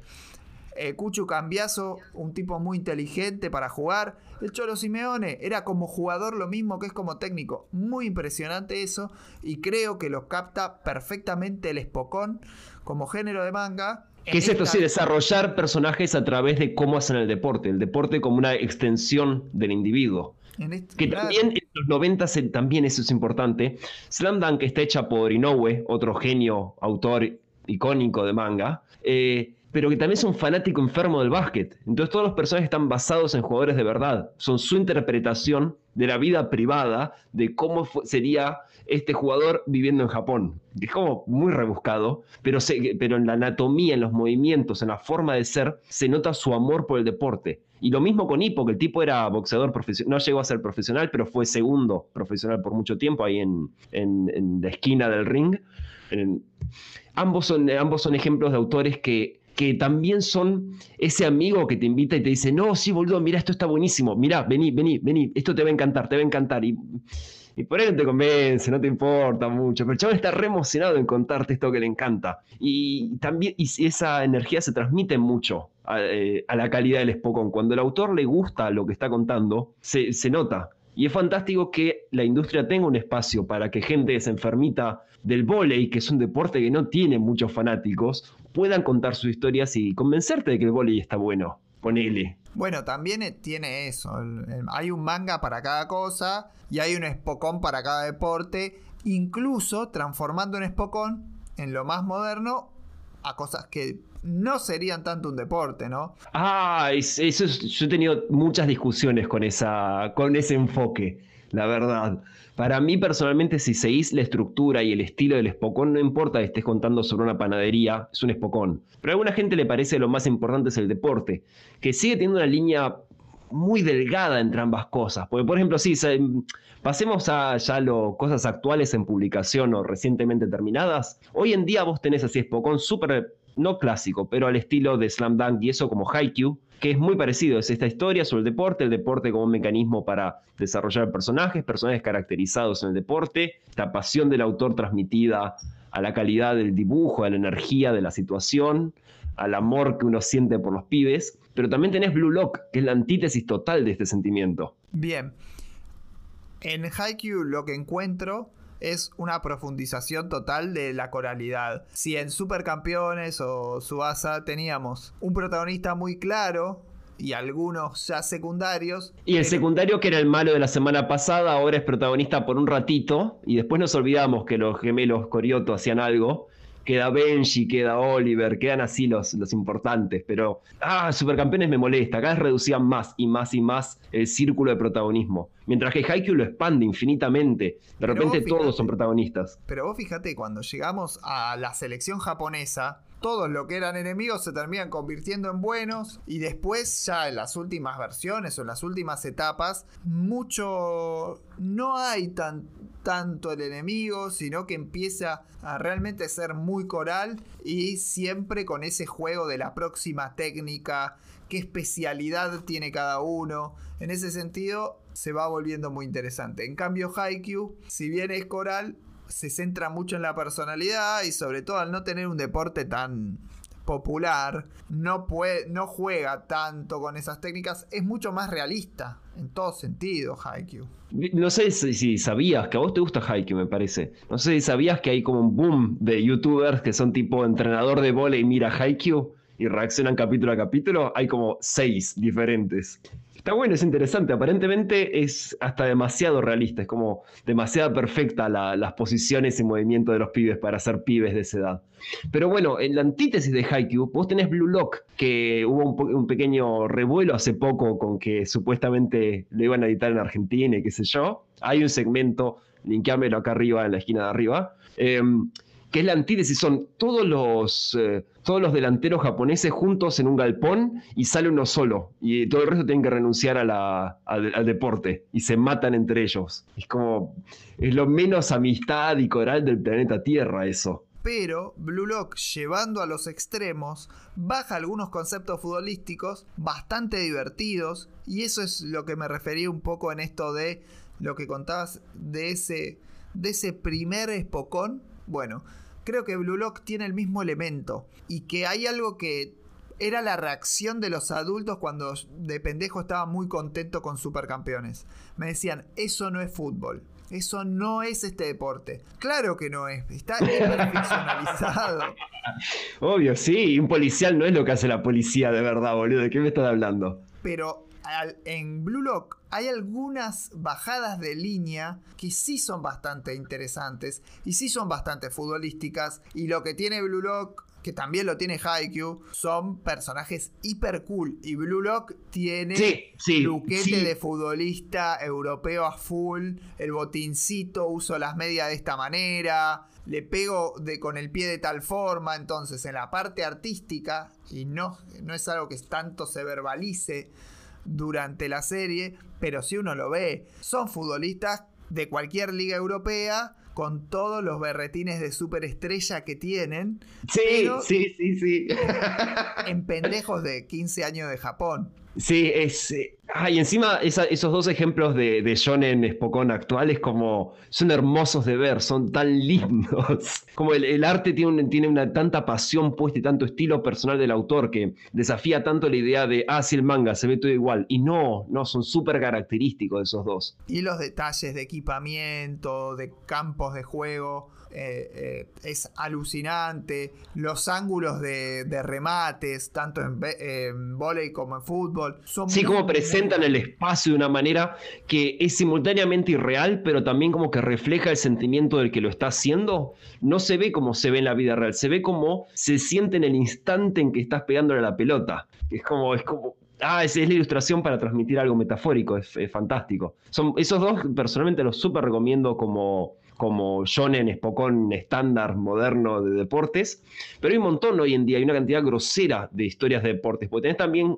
claramente Seinen, por ejemplo, para poner también dos extremos totales, está Guraseni, que trata de un beisbolista, que el tipo es un relief pitcher, eh, se tira con la zurda, entonces lo mandan únicamente cuando hay un bateador zurdo, tira la pelota como cinco veces por partido y pasa su tiempo calculando su sueldo. Y cuándo se puede retirar, y qué opciones de carrera tiene cuando se retire, cómo tiene que, si juega bien este partido, qué chances tiene de que le aumenten el sueldo, cómo es el sueldo de los otros. Eh, eh, Se dedica a pensar en eso, es sobre un deportista, es súper real, pero el tipo es un oficinista del deporte, que, también es cierto, también es parte de la vida real eso. Antes de contestarte sobre, sobre Buraseni, que es este, este oficinista del béisbol, te quería dejar y continuarte este comentario sobre el tiempo y sobre cómo ve cada uno el deporte. Yo practiqué dos deportes compitiendo, va, tres en realidad, pero hay uno que, es correr, que no tiene demasiada, demasiada emoción en ese punto de vista. Hay mucho manga de eso, ¿eh? Hay manga de la emoción de correr en línea recta a 100 metros, ¿eh? Psicológicamente te pasan muchas cosas, eh, más carreras de fondo, 10 kilómetros, pero, pero jugué mucho tiempo al fútbol y un poquito de mi vida me subí a pelear un ring. Y en el fútbol ves todo más rápido de lo que realmente pasa. Cuando te ves jugando, te ves muy lento. O sea, cuando te ves jugando, ves que es más lento de lo que pensabas que era. Y en el boxeo pasa al revés. Vos estás arriba del ring y todo sucede en tus ojos mucho más lento de lo que realmente ocurre. Hay, muchos, hay muchas cosas que el que está abajo no las ve y que, que está arriba sí. Y muy loco, eso me lo había dicho un amigo antes de que yo, de que yo me suba a pelear, que era un compañero de fútbol que peleaba, y cuando lo vi, no lo podía creer. Como los dos deportes, cuando los practicas, tienen tiempos diferentes. Congelan o aceleran el tiempo, cada uno a su, a su propia bola, y es muy loco eso. Y está muy bien retratado en Blue Lock y en Haikyuu sobre todo. Bueno, y el tema de boxeo también, Hajime no Ippo, es como también está muy, está muy bien la situación esa de. Pasa que en el boxeo, esas cosas impresionantes de los boxeadores de, primera gama, todos esos, esos movimientos ínfimos para esquivar una piña, no serían posibles si, si vieran el tiempo a la velocidad nuestra. Cuando uno ve un boxeador de alta gama es como es ridículo lo que hacen esos tipos. No es posible. Es, es loco. Sí, es muy lindo cómo, cómo encuentran maneras de graficar estos sentimientos abstractos que uno tiene. Con, con que hay un montón de gente así comentando, comparando la serie con, su propia experiencia como entrenador o deportista. Está la, hay una del seleccionado eh, yankee, así olímpico, comentando los capítulos en internet. Es muy raro. Y, es raro cómo, cómo, interpreta estas cosas, que en Supercampeones también estaba, vista el momento en que está por patear la pelota y dice, oh, tal está viendo por izquierda, tiene, tengo tal por derecha, si lo tiro a tal ángulo pasa tal cosa. Y entonces que también era parte del, pero el fútbol no es así, que te dice la gente, pero un poco es así. Es, es, esas metáforas que se estandarizan por costumbre son un poco reales en cosas. Es, es interesante, me parece podrías hacer todo un programa de meter deportistas y hacerlos ver de, manga de deporte, a ver qué te opinan. Yo creo que sacarías muchísimo de eso. Y por otro lado, continúo con esto de el realismo, como comentabas en y bueno, el que está también es Killing Giants, que es mucho más realista. Sí, era, era mi antítesis, de hecho, la tenía marcado como una antítesis de Uraseni, porque tiene esta pasión todavía, tiene esta emoción que es en parte lo lindo para mí el espocón, este, esta emoción parasitística que saco de esta gente forzándose pero está un tipo de 30 años, está ya considerando y me tendré que retirar pronto, está los quilombos en la hinchada, están los manejos de la empresa, es como está ese nivel adulto del deporte todavía. Mientras mantiene la emoción de que en el partido uh, puede pasar cualquier cosa. Pero es un deporte profesional, muy, muy realista, pero visto desde todo el club desde la totalidad del club. Muy interesante Giant Killing. Y además hasta capta en los primeros capítulos capta cómo es la pasión del fútbol inglés. Sí, sí, sí, sí. Desconozco el fútbol japonés, pero se ve la, diferencia entre uno y otro fútbol. Es hiper interesante cómo los entrenamientos los jugadores se miden, quién corre más, quién corre menos. La verdad es muy, muy bueno. Eh, Giant Killing es, creo que de los que más me gusta y de los que más recomendaría a un tipo que no le guste el espocón. Al que me decían supercampeones. Esto no es fútbol, la cancha es larguísima y que es un recurso narrativo para que pueda pasarle cosas por la cabeza al jugador. Bueno, eh, Killing realmente le lo calla totalmente y le permite ver a alguien totalmente descreído de que se pueda hablar de fútbol en un cómic, aunque lo experimente porque es fútbol. Si te gusta eh, juegos como el Football Manager, el Championship Manager, si te gusta ver las ligas de todo el mundo, Giant Killing me parece que es un... Giant Killing, sí, Giant Killing, siempre lo digo al revés. Es realmente... Es que, debería ser al revés, pero bueno. Claro. Por eso. Eh, realmente es el manga de este género a recomendar para uno que viene muy de afuera, lo veo por ese lado. Claro, porque también tiene ese tema de que debatiblemente el protagonista, o al menos el que activa la trama, es el director técnico. que es un exjugador retirado, con historia personal con el club. La versión animada, sé que esto no, es el tema de este podcast, solamente una mínima mención. En la versión animada es una cosa re loca que el fútbol japonés tiene un montón de extranjeros, como el europeo también.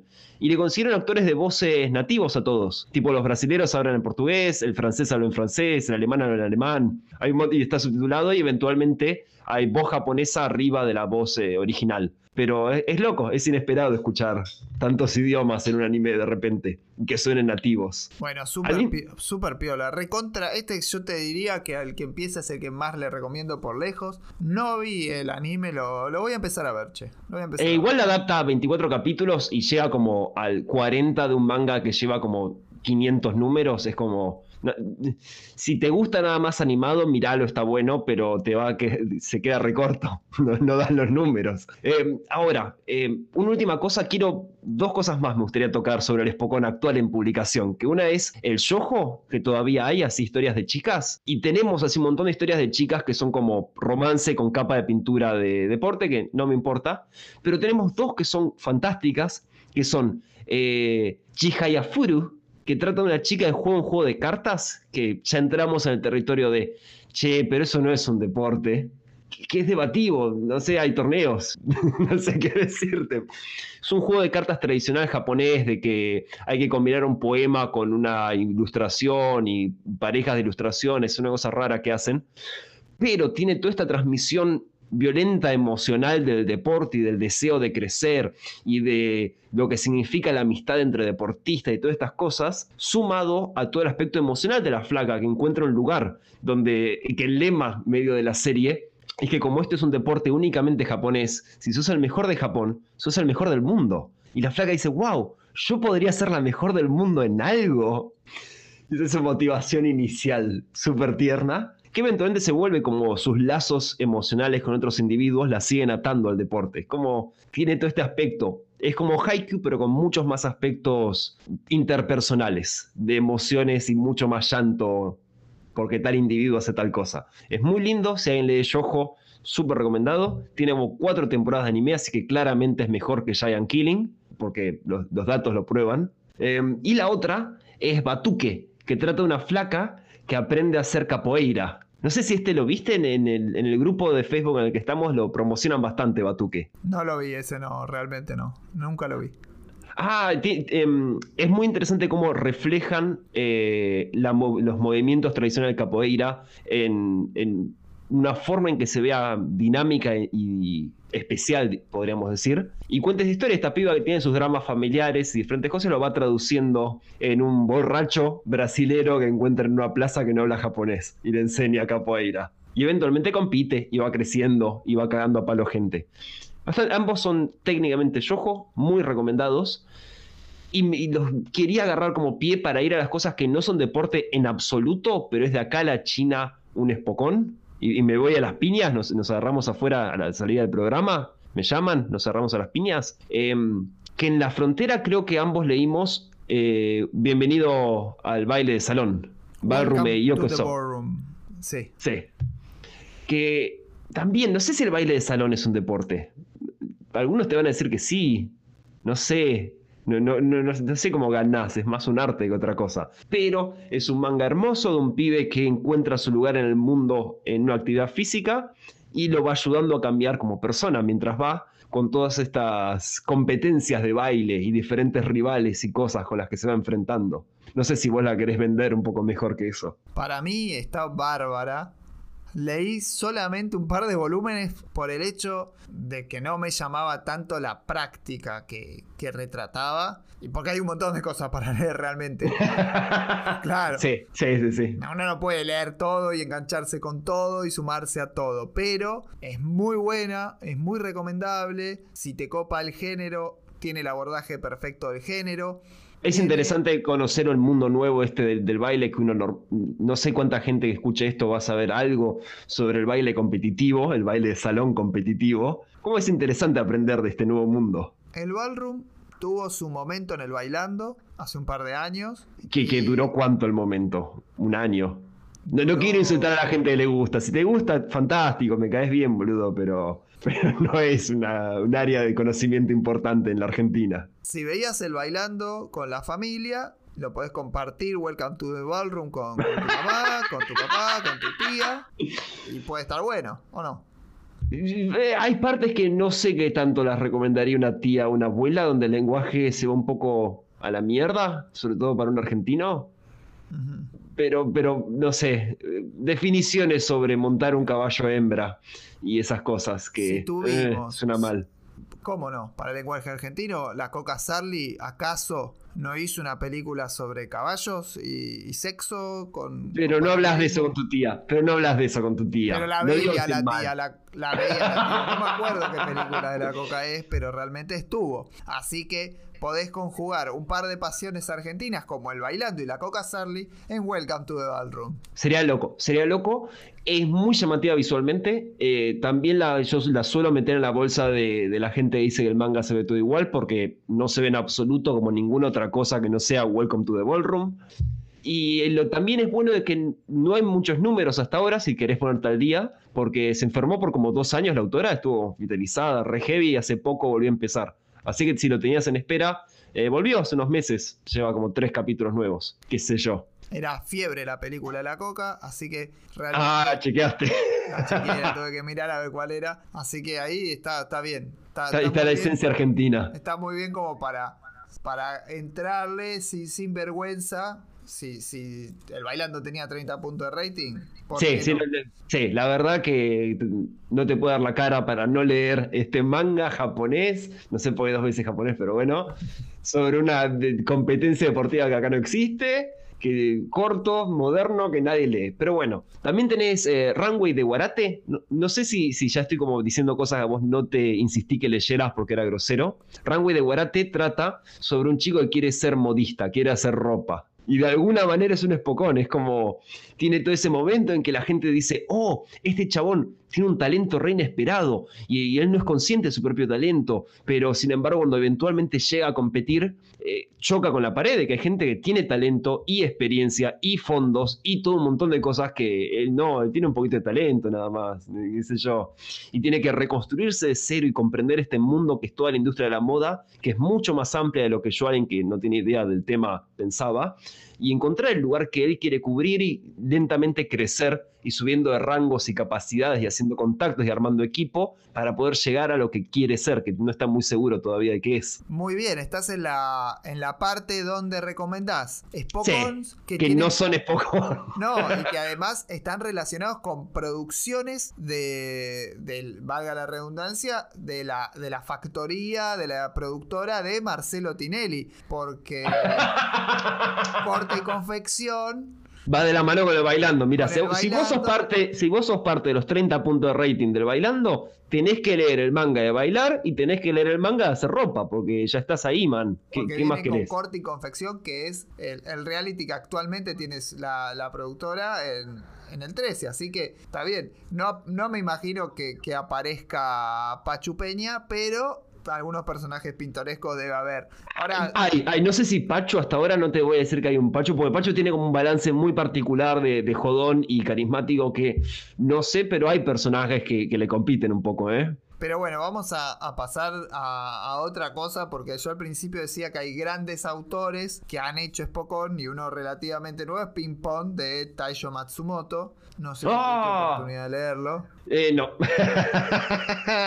Una No. Locura, una locura. Toda la particularidad artística de Matsumoto puesta en partidos de ping pong, en el que se retratan un par de personajes, o sea, los protagónicos vendrían a ser dos, como todo buen espocón se vuelve coral porque hay otros personajes interesantes, y donde agarra cosas típicas del género y las revierte. No voy a decir qué porque por ahí es medio spoiler, Y es corto, es corto, son dos tomos nada más. son dos tomos gruesos, son dos tomos de 500. Son dos tomos, son dos tomos. Ustedes, ustedes leanla, empiecenlo, empiecenlo, van a ver que son cortos. Sí, No, lo que sí vi fue, fue el anime de Yuasa, que es un redirector. Que, así que dudo que haya reflejado el estilo, pues Yuasa hace lo que le pinta con el arte. Pero sí la historia es maravillosa, es como. Es para llorar a cataratas, es, es fantástico. Realmente cuentan. Ah, me, me tienta a spoilear. No, no. Cuentan muy bien lo que atraviesa un chico que hace un deporte en forma relativamente competitiva. ¿Qué es lo que te pasa por la cabeza? Hay Sí, dos sí. abordajes completamente diferentes en, lo- en los dos protagonistas de cómo podés encarar la práctica deportiva. Sí, ¿no? Y, la amistad entre deportistas también. Como tener un amigo que hace un deporte, y pero ninguno es como que aspira a ser profesional al mismo tiempo. Es un, pendejo que hace un deporte con, un amigo. Es, es muy bueno, es muy bueno como re- retrata un cierto momento de adolescencia y sentimientos complicados. Adolescencia y ser un deportista y querer hacer otras cosas que no tengan que ver con el deporte, que venís practicando desde muy chico. Te puede agarrar de pendejo cuando haces un deporte alguna crisis con el mismo, cuáles son las presiones que sentís, las presiones sociales. Y eso realmente está bastante bien retratado acá en Ping Pong, en donde agarra, como decía, algunas cosas muy típicas del género, porque vienen los rivales y cómo se empiezan a presentar los rivales es la clásica del, del espocón. Y Eh, después sí. le pega una vuelta de rosca loquísima. No lo quiero spoilear, léanlo porque es alucinante. Hace poco se editó en Estados Unidos en, en dos tomos de, de 500 páginas que están buenos, muy lindos, re- eh, hiper recomendable Ping Pong. Ah, sinceramente, cuando empieza a desarrollar la historia del chino, eh, Dramón, pobre tipo, yo quería que ganara, no me importa nada. Me- Claro, me, compró claro. por completo el chino. La historia del chino es la historia de otro pibe que es un poco más profesionalizado. Es el pibe que... Sin spoiler, sin spoiler, sin spoiler. Lo dije para que la gente quede con la duda. Uy, ¿qué será la historia de un chino? ¿Qué será? Quiero que queden con la duda para que lo revisen después. No, pero que hay algo que no es spoiler, que es cualquiera que fue a jugar a un club de fútbol de acá, algún argentino que escuche, que más o menos jugó en un club, siempre estuvo el que jugaba por gusto, el que era muy talentoso y jugaba, pero no le gustaba entrenar y no sabía hasta cuánto le gustaba esto, y el que necesitaba salvarse a través de esto. Y eso pasa mucho, y lo encontrás un montón. Y es una gran presión esa.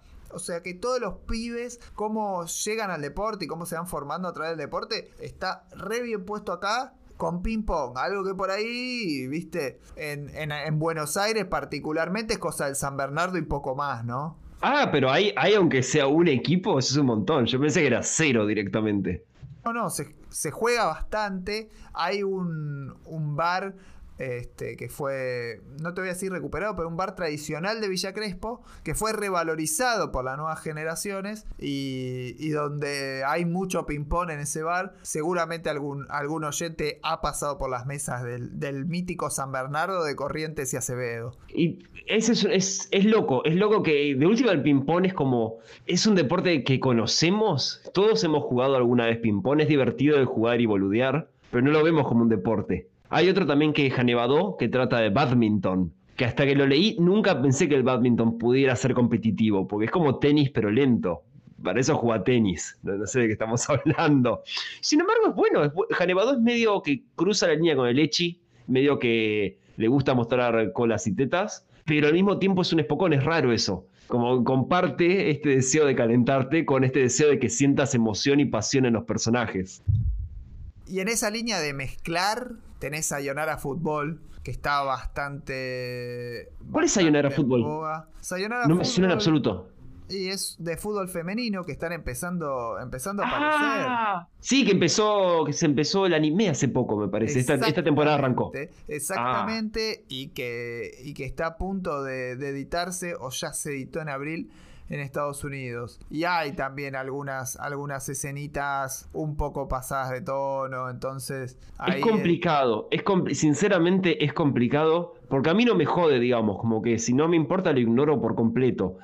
Pero al final hace que Haikyuu sea mucho más fácil de recomendar, porque en Haikyuu nunca le vas a ver así el bulto a los pibes. No, no hay así planos de la cola de, de nadie. No sé, como que da un poquito de, de cringe, da un poquito de cosa, esa tendencia japonesa al echi. Sí, hay mucho, hay mucho de... Se da mucho el, el echi en, en, en la práctica cuando, cuando las que hacen el deporte son las chicas.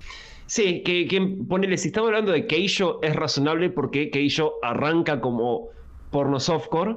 De hecho, el deporte de Juan es empujarse con el culo y las tetas. Es claramente material pornográfico softcore para pasar a las 10 de la noche. Sin embargo, la gracia de, eso es que te dan la vuelta de tuerca de que te enganchás con toda la drama emocional de las pibas esforzándose y entrenando y creciendo entre ellas y esas cosas.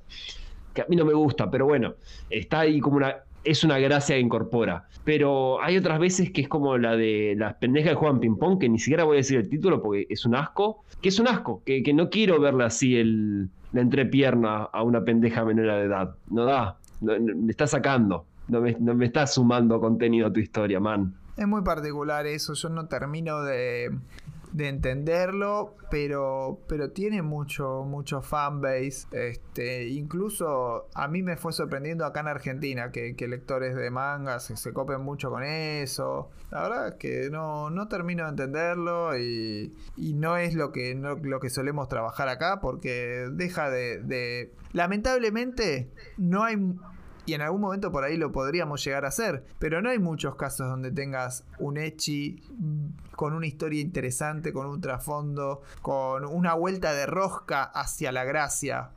Me parece que sí lo hay. El tema es que en no lo podés ver desde un punto de vista autónomo del medio. Porque con las historias de deportes podemos decir que la diferencia y el motivo por el cual Japón tiene y el resto del mundo no, es porque la fue desarrollando una forma de contarlas que le facilita a un autor después agregarle su propio estilo arriba de una estandarización de estructura, igual con policial, digamos. Es una cosa propia del medio, la diferencia entre Japón y el mundo. Pero con el tema de lo que es el erotismo y eso, es una diferencia cultural mucho más antigua que viene de la mano de que no haya catolicismo, que la percepción de las relaciones interpersonales son diferentes y es, es diferente, es como muy diferente a lo que hacemos nosotros, como un francés es muy diferente a nosotros. Es una cultura diferente, no, no hay con qué darle eso, es, externo al producto manga.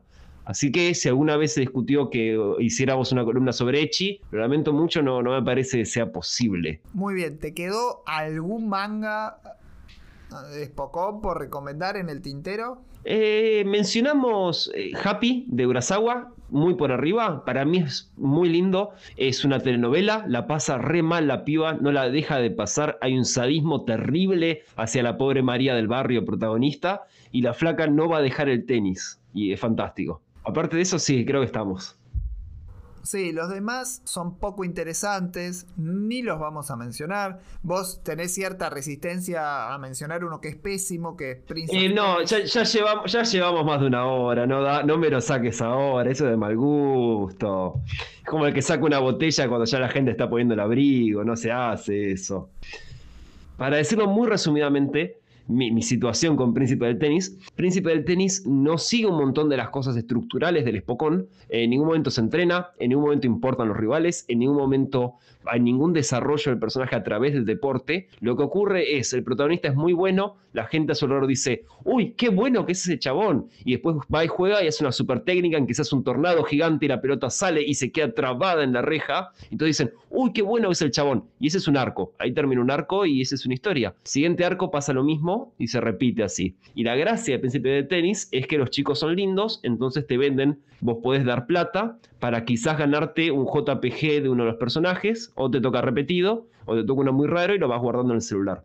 Ese es el motivo por el cual existe el Príncipe del Tenis, que es ridículamente exitosa, y es un tipo de uso del deporte que es, alguna gente lo agrega dentro del Spokon, que son historias sobre chicos lindos haciendo un deporte, pero realmente el deporte no es el protagonista, el protagonista es que mires qué lindo es el chico, como Free, o como Kuroko no Basket, o como otras cosas que está bien, existen. Hay una audiencia, las chicas se pueden ratonear, les respeto que se ratoneen con eso, pero me molesta agregue dentro del mismo grupo, porque no es el mismo tipo de historia, nada más por tener un deporte.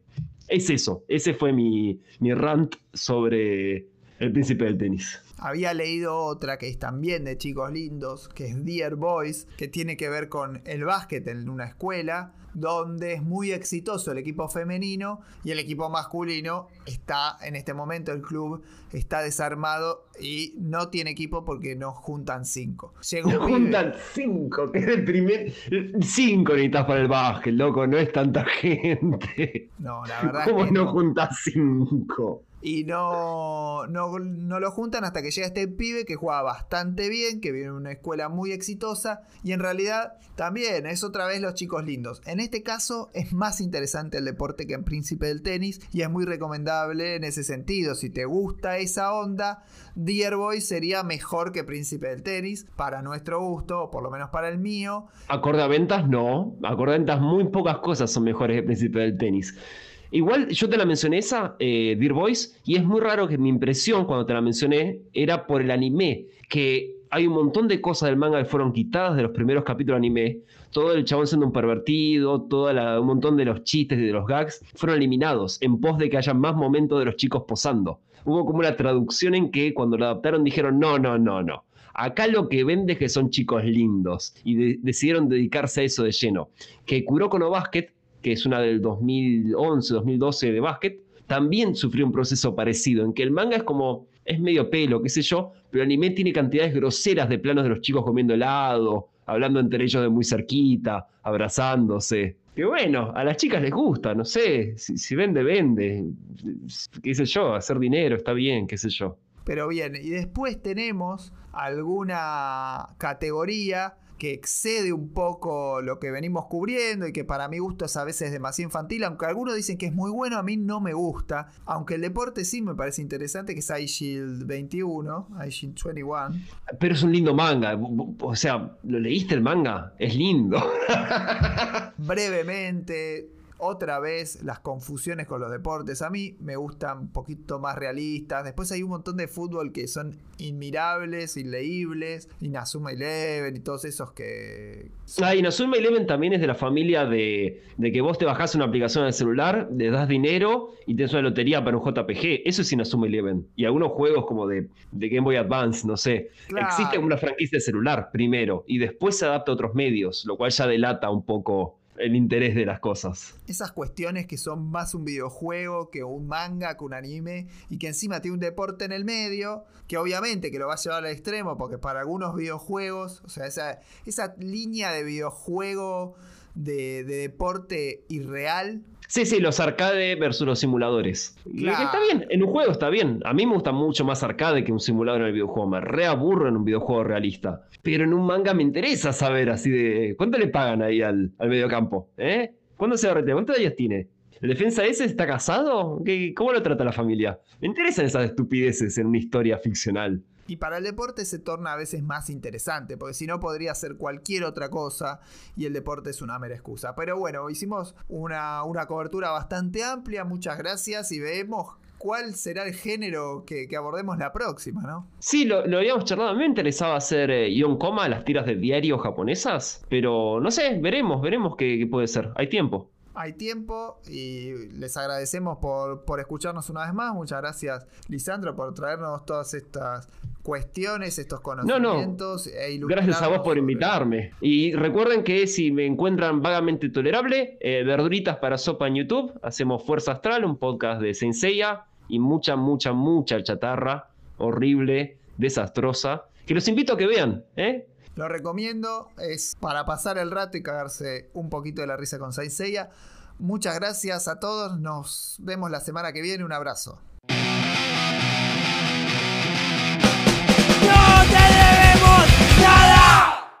Siendo Muñoz, me da ese miedo de decir voy a confiar en él y el hijo de puta me va a dar la espalda y me va a recontracagar.